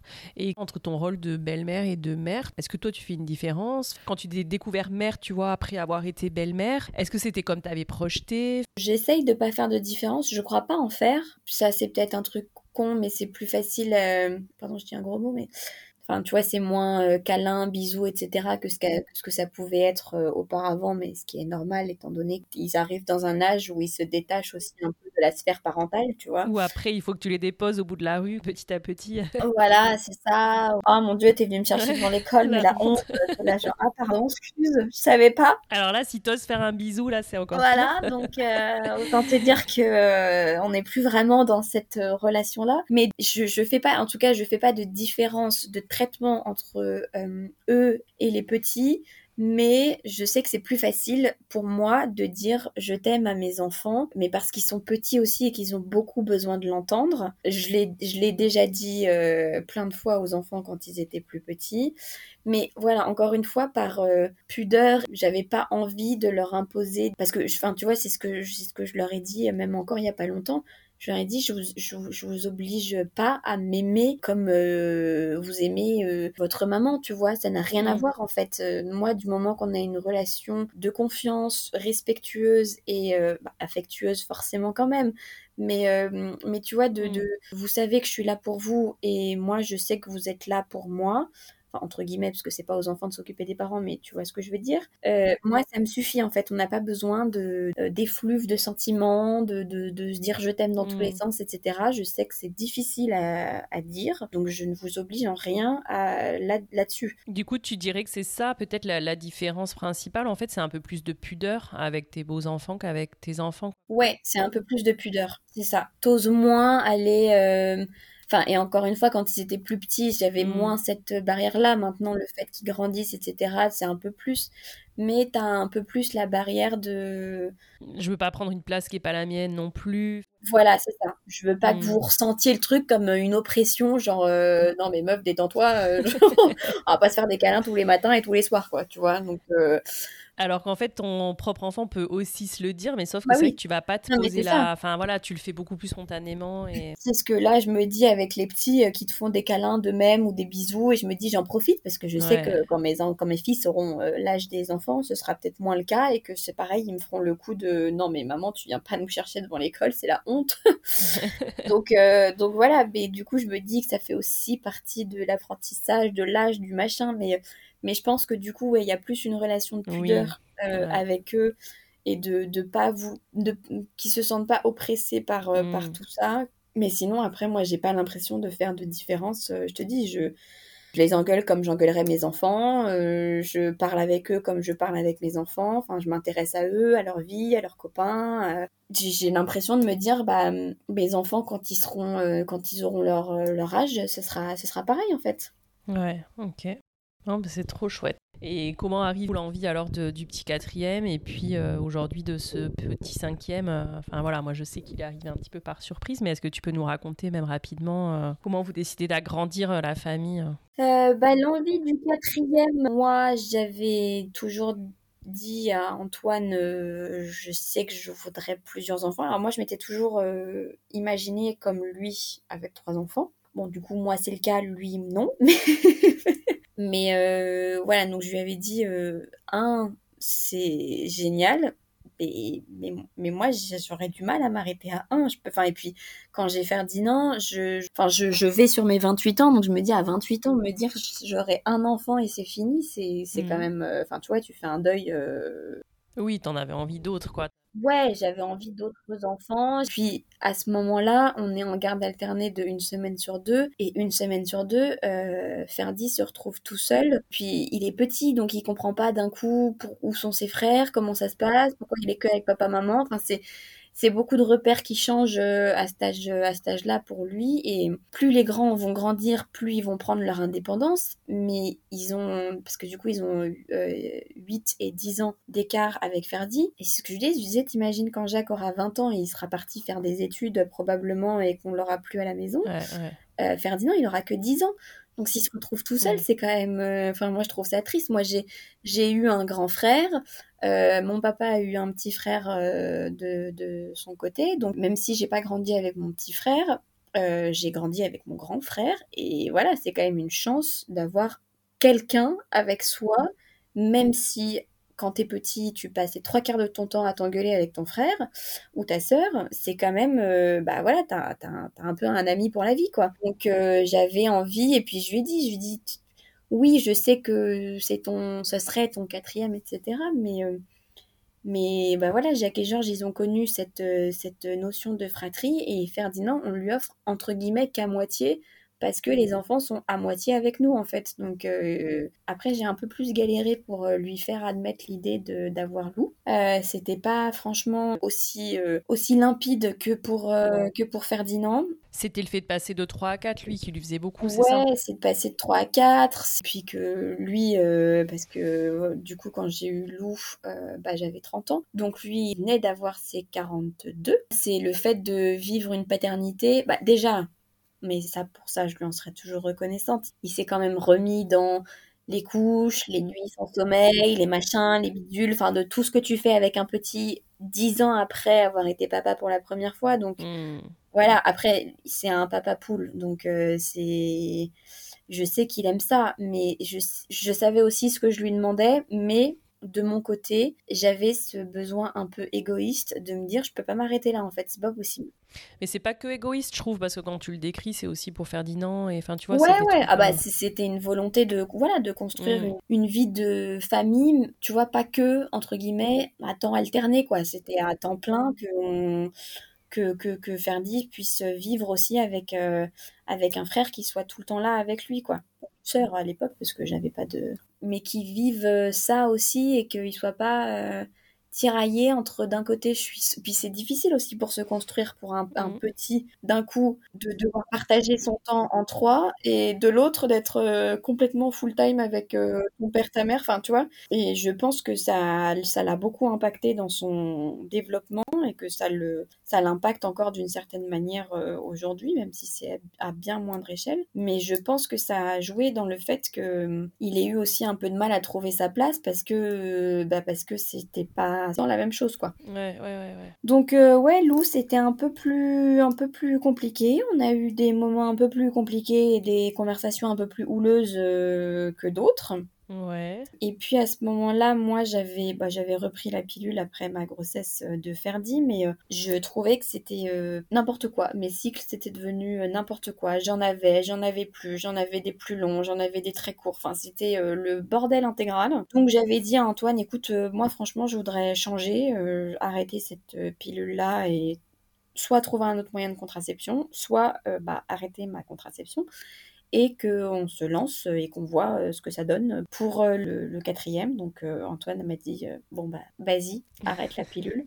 Ouais. Donc là, oh joie, oh miracle, j'ai réussi. Et puis euh, bah comme Ferdi, je suis tombée enceinte au bout de deux ou trois mois là pour le coup. Donc à ce moment-là, euh, bah on apprend que ce sont des jumeaux bah, on était tellement euh, hyper euh, enjoués, mine de rien, finalement, à l'idée qu'on a tout de suite changé de voiture, on l'a dit à nos proches et tout. Enfin, on n'a rien fait comme euh, ce qu'on avait fait avec Ferdi, d'attendre les trois mois, les machins, les Mhm. bidules. Là, on était euh, tout feu, tout flamme. genre, c'est trop, c'est la, la vie est dingo. Et puis, bon, bah, du coup, entre-temps, on perd un des deux bébés. Donc, bon, voilà. La vie est moins dingo. Mais euh, d'un côté, j'ai un bébé qui s'est accroché, donc euh, je peux pas non plus euh, me laisser complètement euh, dépérir euh, en me disant que la vie est affreuse. Donc voilà, je, comme d'habitude, je positive, euh, même si ouais, j'avais un peu, un peu à ce moment-là l'impression de porter, comme en fait c'était assez tôt dans la grossesse, il n'y avait pas d'intervention à faire en fait.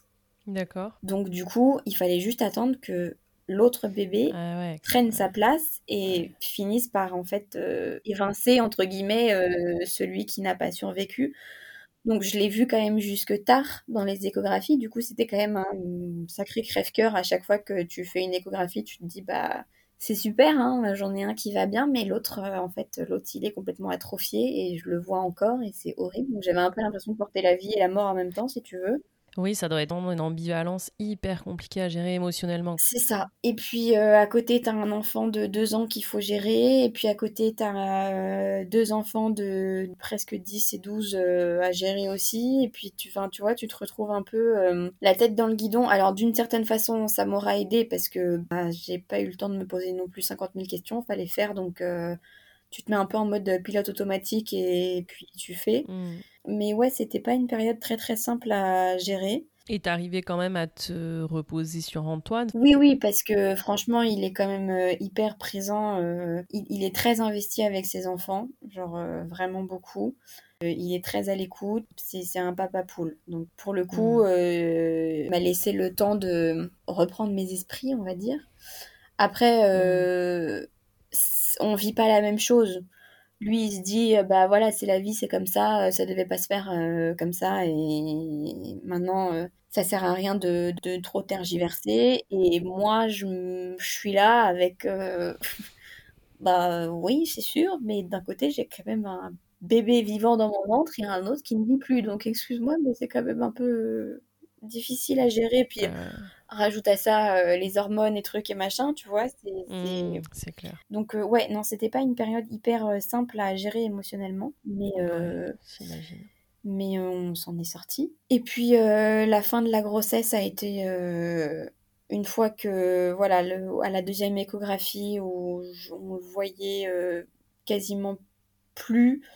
Du coup, euh, j'ai vraiment pu profiter de, de, de, de cette grossesse quand j'étais quoi, allez, à 24-25 semaines où je voyais, enfin, je voyais plus que Lou sur la photo et que Ouais. voilà, je, je savais que mon bébé allait bien et que, et que maintenant euh, il fallait que je profite euh, pour lui quoi. Donc voilà, il est arrivé avec euh, 10 jours d'avance. Ouais. Les enfants n'étaient pas avec nous pour cette fois-ci. Et comme euh, bah, Covid oblige, euh, bah, pas de visite de personne. Antoine, il a pu être là? Ouais, Antoine a, ouais, ouais, Antoine a pu être là. C'était pas le moment où les papas étaient, euh, étaient euh, évincés, donc ça, heureusement. Trop cool parce que, ah ouais, ça. Ouais, ça, ça enfer. ça devait- J'ai une amie qui a accouché non, comme mais- ça, et ça, pour le coup, ça doit être euh, super ouais. Donc, euh, non, non, il était là avec moi, il était là pour l'accouchement, euh, tout s'est super bien passé. C'était un accouchement de rêve par rapport à celui de Ferdi, où ça avait été très long et, et fastidieux. Parce que, pareil, pour Ferdi, j'avais poussé euh, 45 minutes, ça s'était fini avec euh, docteur, euh, ventouse, euh, Ah tout ouais. un point. Donc, pour un premier, si tu veux, c'est pas hyper idéal. Nous, il est arrivé euh, comme. euh, Comme une fleur.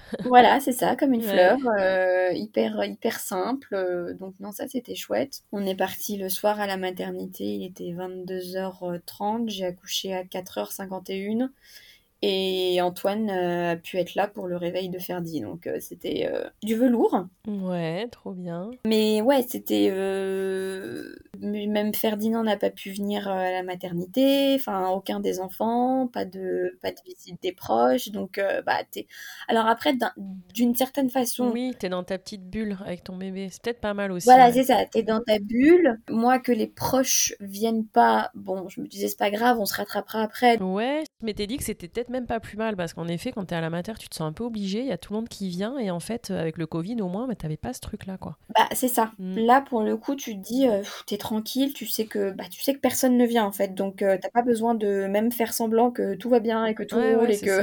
Il y avait une forme de. Pas de soulagement du tout, mais de me dire, bon, Mm. c'est pas grave si euh, mes proches euh, viennent pas, on, de toute façon, je sais qu'on se rattrapera.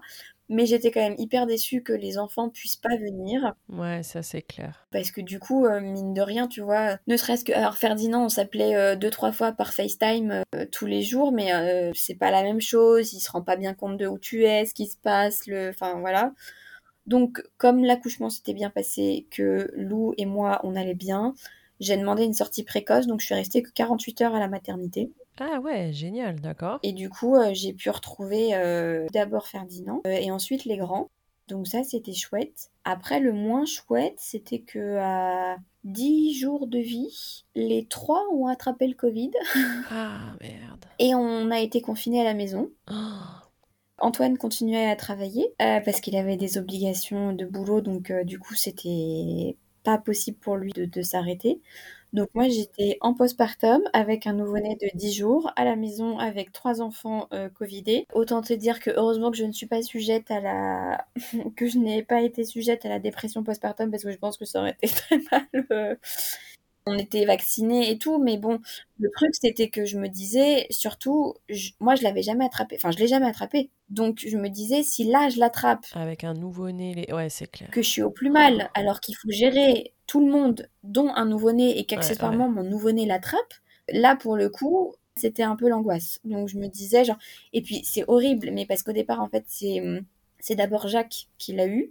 Donc au départ, on lui disait bah c'est horrible, mais tu vas rester le plus possible dans ta chambre parce que bah, parce qu'on va pas prendre de risques. Puis après c'était Georges et Ferdi, mais là t'as un bébé de deux ans et trois mois qui est mmh. euh... tu peux pas vraiment bah, l'isoler. tu peux pas l'isoler. c'est compliqué. Puis elle va lui dire bah non maman ne t'embrasse plus, maman ne prend plus dans les bras, maman ne fait plus rien ah avec toi. Genre c'est pas possible en fait.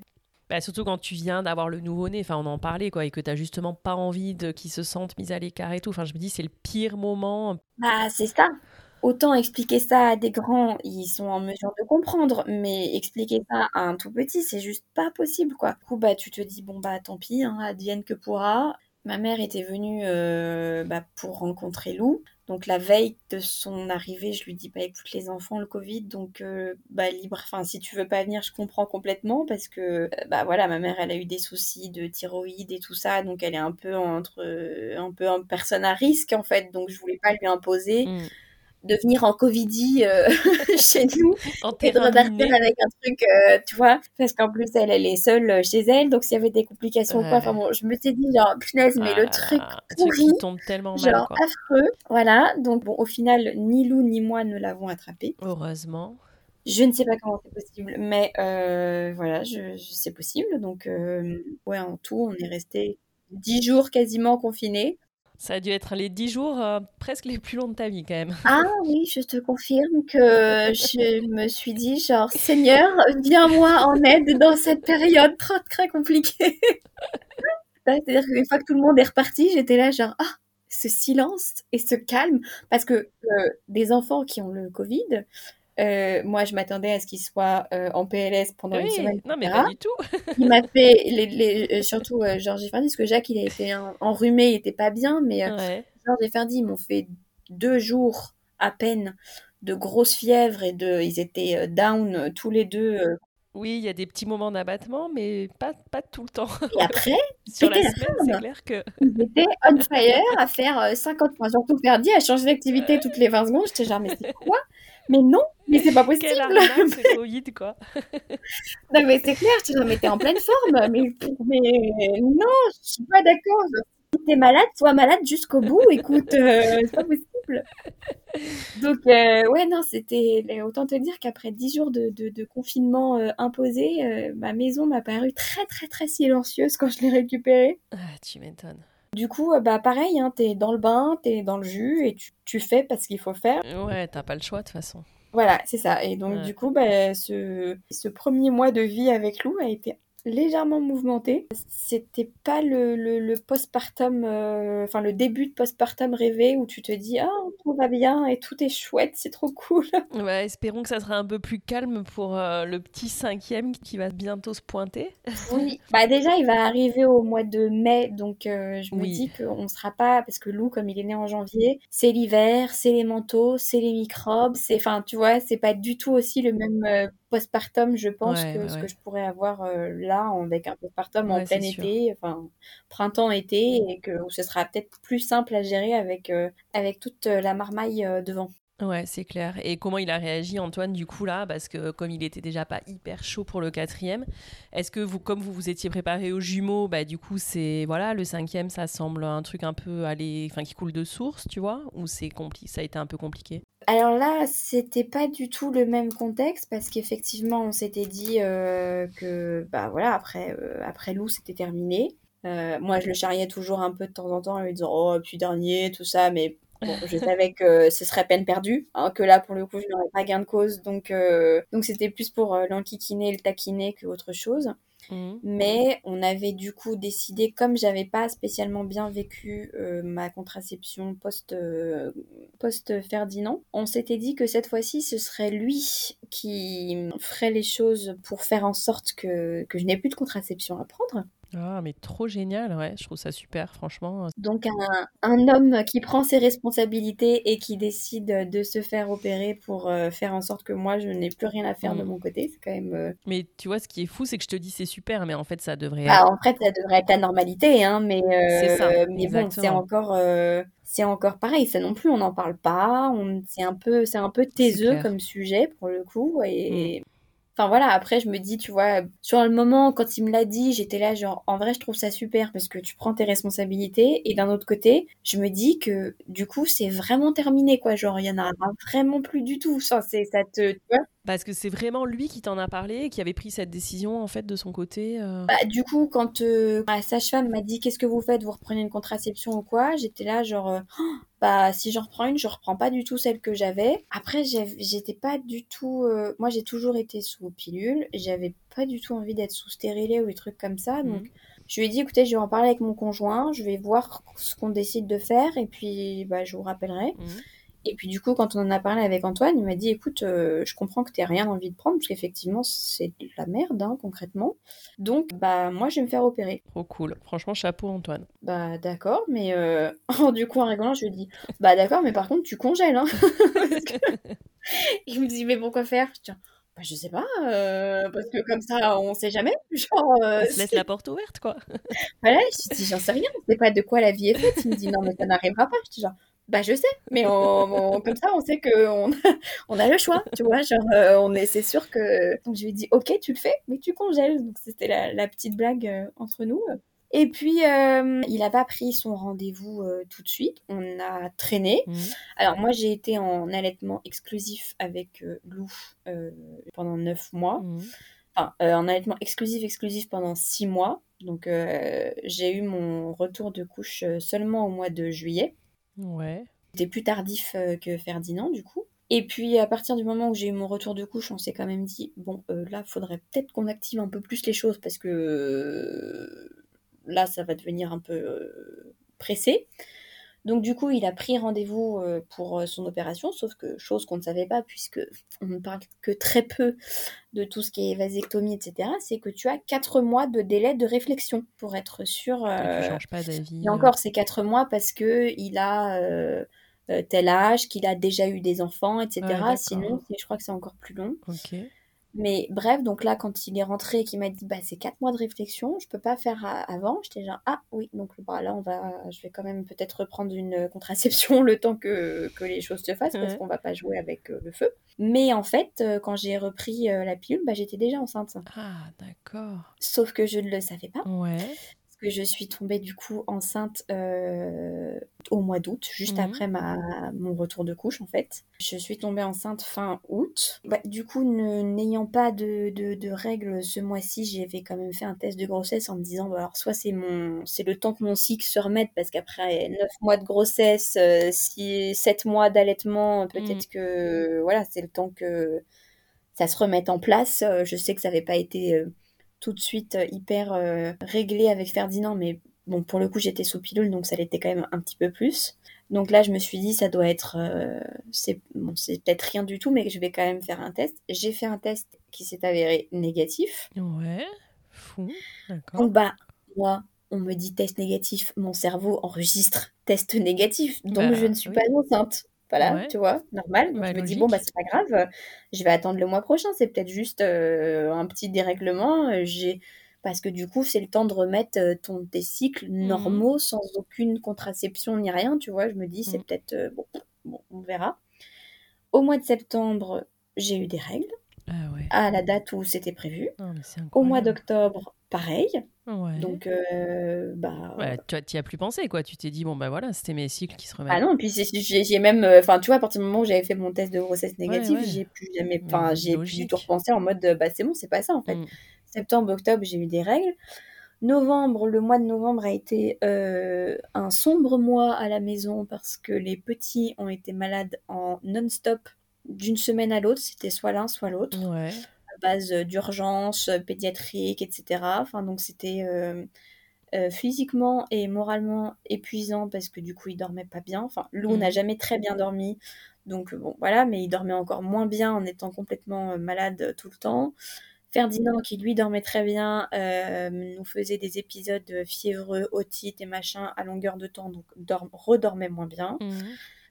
Donc c'était compliqué. et on a eu un de nos grands qui est rentré en sixième qui a qui a déclaré une phobie scolaire. Ah Donc du coup, euh, bah, qui n'est plus allé à l'école pendant un temps. Donc ça aussi, c'était très compliqué à gérer, qui a eu beaucoup de crises d'angoisse et tout ça. Donc en fait, le mois de novembre, bah, j'ai été complètement happée par les enfants à gérer. Du coup, j'ai absolument pas prêté attention à moi une demi-seconde. Et en fait, pour le coup, au mois de novembre, je n'ai pas eu de règles, mais je m'en suis pas aperçue en fait. Ouais, c'est dire à quel point tu t'étais oubliée. Ouais, c'est ça. Et puis au mois de décembre, les choses ont commencé à s'arranger euh, et euh, Georges est reparti euh, tout doucement à l'école. Et du coup, je me souviens un matin où les petits n'étaient pas malades et où Georges se refaisait une journée à l'école. En me douchant, je me suis dit, mais c'est bizarre, mon nombril a changé de forme. Et genre, la dernière fois qu'il était comme ça, c'est quand j'étais enceinte. Puis après, je me suis ah dit, bah non, c'est pas possible, puisque là, j'ai eu mes règles. Puis après, je me suis dit, ah, mais c'est euh, novembre, j'ai pas eu de règles. Et puis après, je me suis dit, mais là, on est quand même le 12 décembre. Et du coup, ça fait depuis combien de temps? Bah, je sais plus. Ah. ok, bon, bah, je vais aller acheter, je vais déposer Lou chez sa nounou, puis je vais aller m'acheter un test de grossesse. Pareil, hein, le pipi du matin, ni quoi que ce soit, on oublie. Moi, je suis rentrée, il était 10h30, j'ai fait mon truc direct. Et puis là, euh, le test a viré positif pour l'espace de 5 secondes. Bah ouais, tu m'étonnes. Voilà. Donc là, du coup, j'étais face à mon truc en disant Ah, mais alors, de quand ça date? Parce que ça, c'est une autre question. Je n'en ai aucune idée. Mais alors, aucune. J'avais pas de ventre, j'avais pas eu de symptômes. Euh, enfin, et là, tu repenses quand même à ton, aux règles que tu n'avais pas eues en ans et tu dis, mais attends, aussi bien ça date carrément de là ou tu n'y penses pas? Bah là, à ce moment-là, je me dis, non, moi je me dis, ça date de novembre parce que j'ai pas eu de règles. Parce que septembre et octobre, j'ai eu, euh, même si c'était court, j'ai eu un épisode de règles, donc je me dis. Ah oui, non, c'était en août alors. Ouais, c'était en août. Oui, c'était en août. Voilà, ça, je mélange. Et je me dis, je me dis, ça peut pas être, euh, ça peut pas être septembre-octobre, donc ça doit être novembre. Ouais, d'accord. Et du coup, on était là en train de te dire, bon, bah, du coup, ça fait bien un mois et quelques. Oh, bah, merde alors. Euh, moi, et puis, moi, si tu veux, mes, mes deux précédentes grossesses, j'ai toujours fait mes tests avant d'avoir un retard de règles. Parce que j'étais fatiguée comme euh, jamais. Je pouvais aller me coucher le soir à 18h et faire ma nuit tellement j'étais au bout du rouleau. Et je prenais des seins tout de suite. Donc, euh, je mmh. savais qu'il y avait quelque chose. Et puis j'étais à l'écoute de mon corps euh, tout simplement. Donc je pense que voilà, mm. là, pas du tout. Et puis là, bah, j'avais pas de pas et pas de symptômes, pas de ventre, pas de sein plus que ça. Et puis mm. Oui, j'étais fatiguée, mais j'étais fatiguée de quelqu'un qui n'a pas dormi pendant je ne sais combien de temps à cause des microbes, de, de et puis de tout ce qui s'était passé à la maison euh, depuis un mois et demi en fait. Donc euh, donc j'ai pas du tout mis ça sur le compte d'une potentielle grossesse. Donc bah là j'ai appelé Antoine tout de suite. J'ai pas fait de feinte de tiens, je vais passer la nuit, je vais lui dire le lendemain ou quoi. Non, là, je l'ai appelé, je lui dis tu, tu peux parler euh, Il était au bureau, il me dit bah oui. Isole-toi. Voilà, je lui dis je, je suis enceinte. Et prends une chaise. C'est ça. Je lui dis bah, je suis enceinte. Il me dit comment ça? Je lui dis bah, je sais pas comment te le dire d'autre, je suis enceinte. Il me dit, mais comment c'est possible? Je, dis, bah, je ne sais pas. Il me dit, mais de quand? Bah, Je ne sais pas non plus. je dis, je sais pas grand chose, à part juste que là, je suis en train de tenir un test qui est très très positif. Donc euh, voilà. Et du coup, il me dit, bah ok, mais qu'est-ce que, comment ça se passe? Qu'est-ce qu'on fait? Donc je lui dis, bah écoute, je vais appeler. Euh, euh, ma sage-femme pour lui demander qu'elle me voit rapidement, très rapidement, genre demain, pour faire une échographie, pour dater, parce qu'en fait, je sais, je, je sais pas. Donc, euh, ce que je fais, donc ma sage-femme nous reçoit le, le lendemain matin, parce qu'entre-temps, du coup, entre le matin où j'ai fait mon test et le soir même, c'était un lundi, euh, là, je me suis retrouvée avec un ventre de de femme enceinte, mais genre de, de pas de femme enceinte, je l'ai appris à 4 mois et demi, donc de 4 mois et demi si tu veux. Comme en plus j'avais accouché un an avant, à peine, euh, ça fait tout de suite, et là je me suis dit, mais en fait ça date pas de ça date pas de, de, de un mois, c'est pas possible. Il y a, je regardais les photos de ma grossesse pour Lou, je l'avais envoyé à ma sage-femme en lui disant, non mais regarde, on dirait que je suis enceinte de 3 mois, enfin c'est pas c'est pas possible. Donc euh, là, tu essayes de te refaire toute l'histoire dans la tête en te disant mais comment ça se passe? Comment ça peut... Et en fait, quand je l'ai eu au téléphone, elle m'a dit mais de quand t'as tes, tes dernières règles? Donc je lui ai expliqué tout notre parcours, mon retour de couche, le mois d'août et tout ça. Et elle me dit écoute, de ce que tu me dis, je pense pas que septembre et octobre ce, ce soit des, des vraies règles je lui dis, mais je peux pas être enceinte euh, du mois d'août. Enfin, je, je, je, m'en serais aperçue quand même. On est au mois de décembre. Mmh. Donc, euh, non, c'est pas possible. Et puis, elle me dit, écoute, panique pas, on se voit demain, blabla. Le lendemain,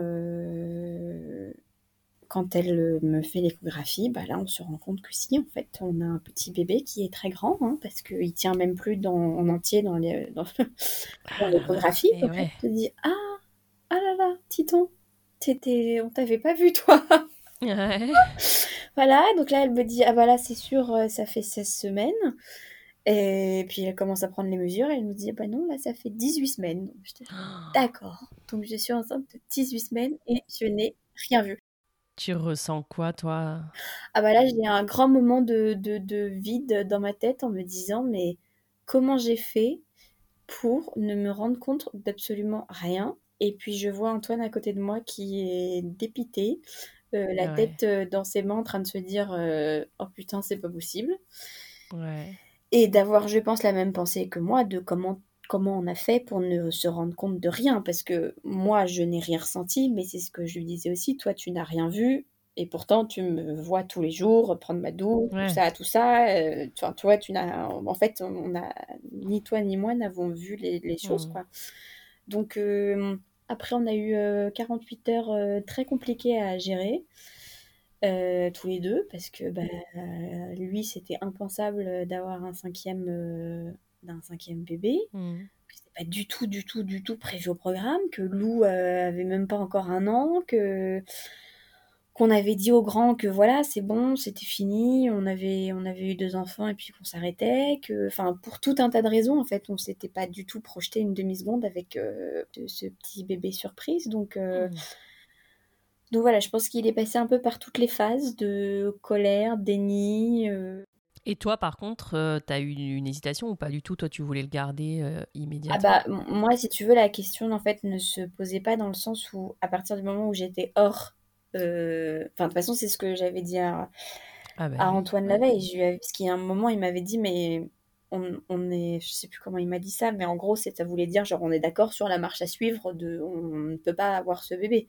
Mmh. Et donc je lui avais dit, mais en fait, tout dépend de ce qu'on me dit. Si je suis enceinte de deux semaines, c'est pas la même chose que si je suis enceinte de trois mmh. mois en fait. Mmh, donc euh, on est d'accord, on est d'accord. Non, on est d'accord sur euh, rien parce qu'on ne sait pas de quand ça date. Et moi, je peux pas te dire. Euh, à partir du moment où je vois un bébé formé à l'échographie, je, je peux pas en fait. Je, peux, je, je, je pourrais pas je pourrais pas faire comme si ce bébé n'existe pas. C'est pas possible. Tu me demandes euh, l'impensable. Euh. La veille, avec une amie, on en parlait. Pareil, elle me disait Mais tu veux faire quoi? Donc je lui ai dit la même chose que je viens de te dire. Et je lui ai dit Mais en fait, il faudrait que soit ce soit extrêmement tôt dans la grossesse pour voilà, me dire que je fais pas un truc affreux, soit il faut que ce soit trop tard pour le faire. Et elle me dit Oui, mais tu seras jamais à 16 semaines. Oh bah non, j'étais à 18, j'ai fait encore mieux. donc, donc, du coup, voilà, le lendemain, je lui dis, je lui dis, mais tu te rends bien compte que là, enfin, je, ne peux pas de toute façon avorter, hein, parce que c'est ça. Déjà, je ne peux même pas avorter en France, parce que le délai légal est passé, euh, et qu'il est hors de question que je m'inflige, enfin que je nous inflige d'ailleurs, parce que si je fais ça, mais je t'en voudrais toute ma vie, euh, d'aller euh, à l'étranger, faire une telle démarche, euh, avorter, laisser mon bébé, la bague, un enfant quasiment presque viable, enfin c'est juste pas possible. Et après, voilà, je lui ai dit, je, sais ce que je te demande, je sais ce que, enfin, je sais quel sacrifice tu es en train de faire pour moi et je te, je te remercierai jamais assez, mais, mais moi, je suis incapable de faire là ce que tu me demandes toi, en fait. Mmh. Donc après, donc après ces 48 heures, voilà, il est revenu vers moi en me disant. Euh, et puis en plus, c'était sympathique parce qu'on avait tout le monde à la maison, donc on avait les grands et on pouvait rien leur dire encore. Donc. Euh, et en même temps, toi, t'avais ton ventre hyper gros, du coup. Tu le cachais? Bah, du coup, je m'habillais. Euh, ouais, je le cachais.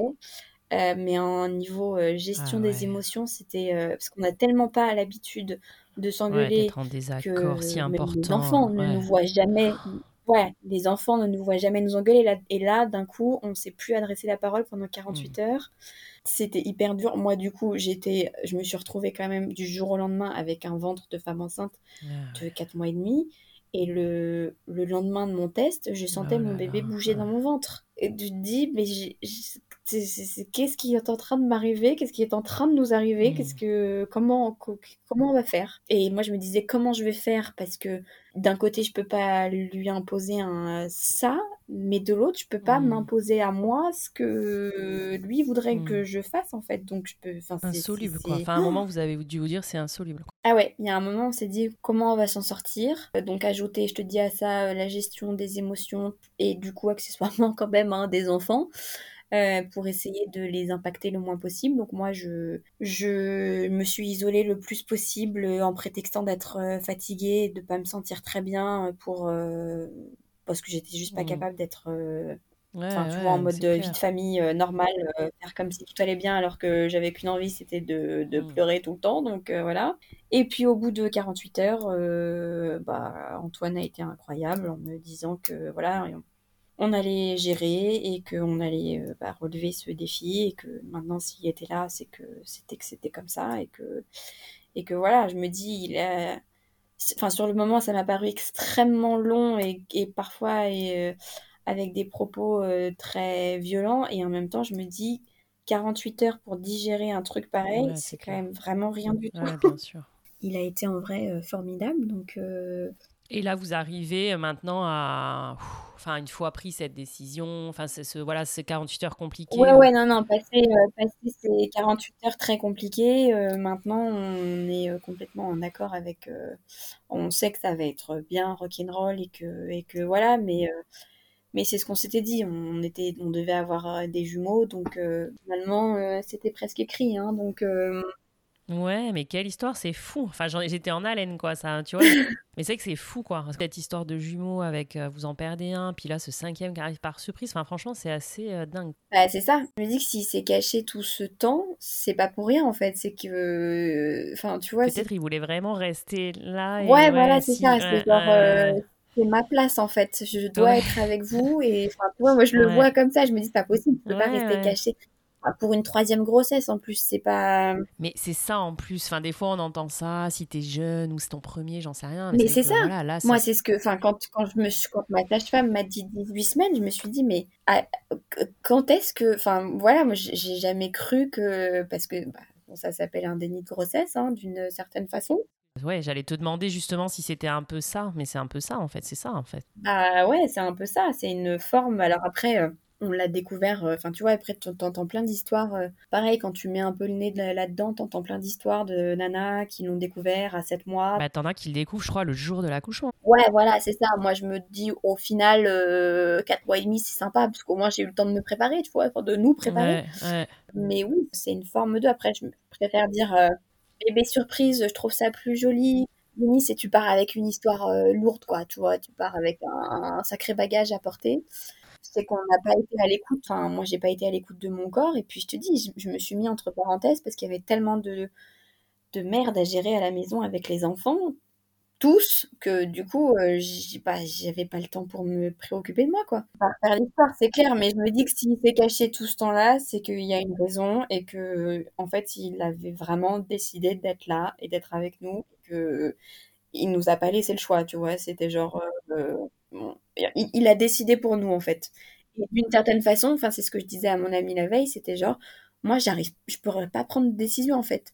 Donc il faut que on me l'impose. Soit il faut que ce soit vraiment très très très très tôt, soit il faut que ce soit vraiment très très très très tard. Mais je peux pas être dans un entre deux en fait. Finalement, il a choisi pour vous et que l'histoire est hyper jolie, quoi, je trouve, au final. Ça a pas dû être facile sur le moment, mais au final, Ouais. euh, l'histoire, elle est super chouette, quoi. Voilà, exactement. Et les enfants, alors? Comment ils ont réagi euh, à ce petit cinquième? Les enfants, ils ont eu plus de mal. Georges, il a été euh, assez fidèle à lui-même, content. euh, comme en plus il est né au mois de mai, et que du coup il aura un petit frère euh, né euh, juste avant lui, il trouve ça chouette. euh, Enfin voilà, il n'y avait pas de De frein ou de, enfin, de réticence Ouais, voilà, c'est ça. Il n'a pas été, euh, non, il n'a pas été réticent euh, du tout. Jacques, c'est un peu plus compliqué. Enfin, c'était un peu plus compliqué. Mais il avait réagi à peu près de la même façon pour Lou. Et aujourd'hui, tu vois, il est, euh, il fan de, de, son- de Lou. C'est, euh, c'est d'ailleurs très, très, très beau à voir euh, sa façon de le couver, d'être proche de lui, tout ça. Donc, euh, après, chaque relation est différente. Mais puis, c'est ce qu'on lui a dit. Toi, plus Enfin là, tu vas avoir 14 ans d'écart avec ce bébé, ça, c'est quand même une sacrée différence d'âge. Euh, plus tu grandis, plus tu prends ton indépendance avec tes copains, etc., etc. Donc au final, celui qui va être le moins impacté par cette naissance, c'est peut-être euh, toi, parce que bah, parce que tu t'émancipes entre guillemets de plus en plus euh, de, de, la vie familiale, même si mm. évidemment il est toujours toujours à la maison. Qu'est-ce que 14 ans, c'est grand, mais c'est petit en même temps. Enfin voilà, il a plus de facilité à se faire à se faire des trucs avec ses copains plutôt qu'à rester avec nous le week-end par exemple, tu vois. Donc ouais, ça a été, la pilule a été un peu plus difficile à passer. Et puis parce que, bah, comme nous, ils s'y enfin, attendaient pas. Donc, et puis on mmh. leur avait toujours dit, on, ça, après l'eau, c'est fini en fait. Tu vois, là, un an après, bah, en fait, euh, en fait non. et puis ils sont partis j'avais pas de ventre et ils sont revenus et je, je, l'avais dit à Antoine j'avais dit on peut on va pas pouvoir leur cacher longtemps parce que en fait tout ce que je mets, on le voit maintenant. Donc c'est pas possible. Oui, puis en plus, non seulement tu peux pas le cacher, puis après il va arriver. Enfin, tu vois, mine de rien, le temps il passe. Bah, euh, faut aussi les. J'ai dit déjà, nous on a peu de temps pour s'y préparer, mais eux c'est encore pire. Donc euh, il faut que d'une certaine façon les ménager et même si la pilule va être difficile à passer, qu'ils aient un petit peu de temps pour quand même, euh, tu vois, se préparer. Mmh, mmh, mmh.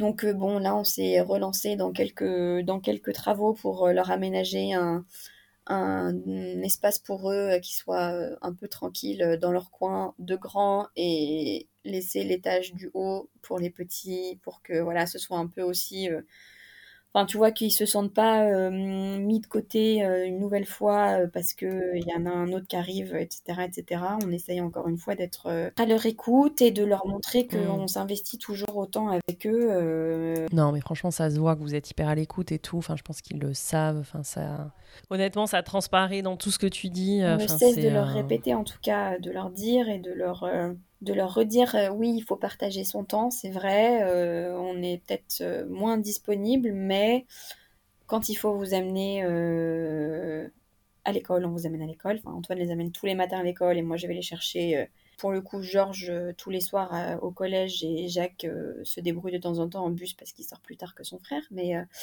mais voilà, quand il faut les amener au, au, match de sport, on les emmène au match de sport. Quand il faut les amener chez les copains, on les emmène chez les copains. Quand ils veulent aller faire des, des trucs avec nous, on essaye de se rendre le plus disponible possible. Moi, de temps en temps, je dis à Antoine, va te faire un week-end avec eux. Enfin, voilà, on essaye mm, toujours de mm, mm. leur montrer que malgré tout, on est là pour eux, euh, qu'on les aime et que ce qui change, c'est qu'on doit partager notre temps, mais ça n'empêche en rien euh, les relations qu'on a avec eux d'être toujours les mêmes.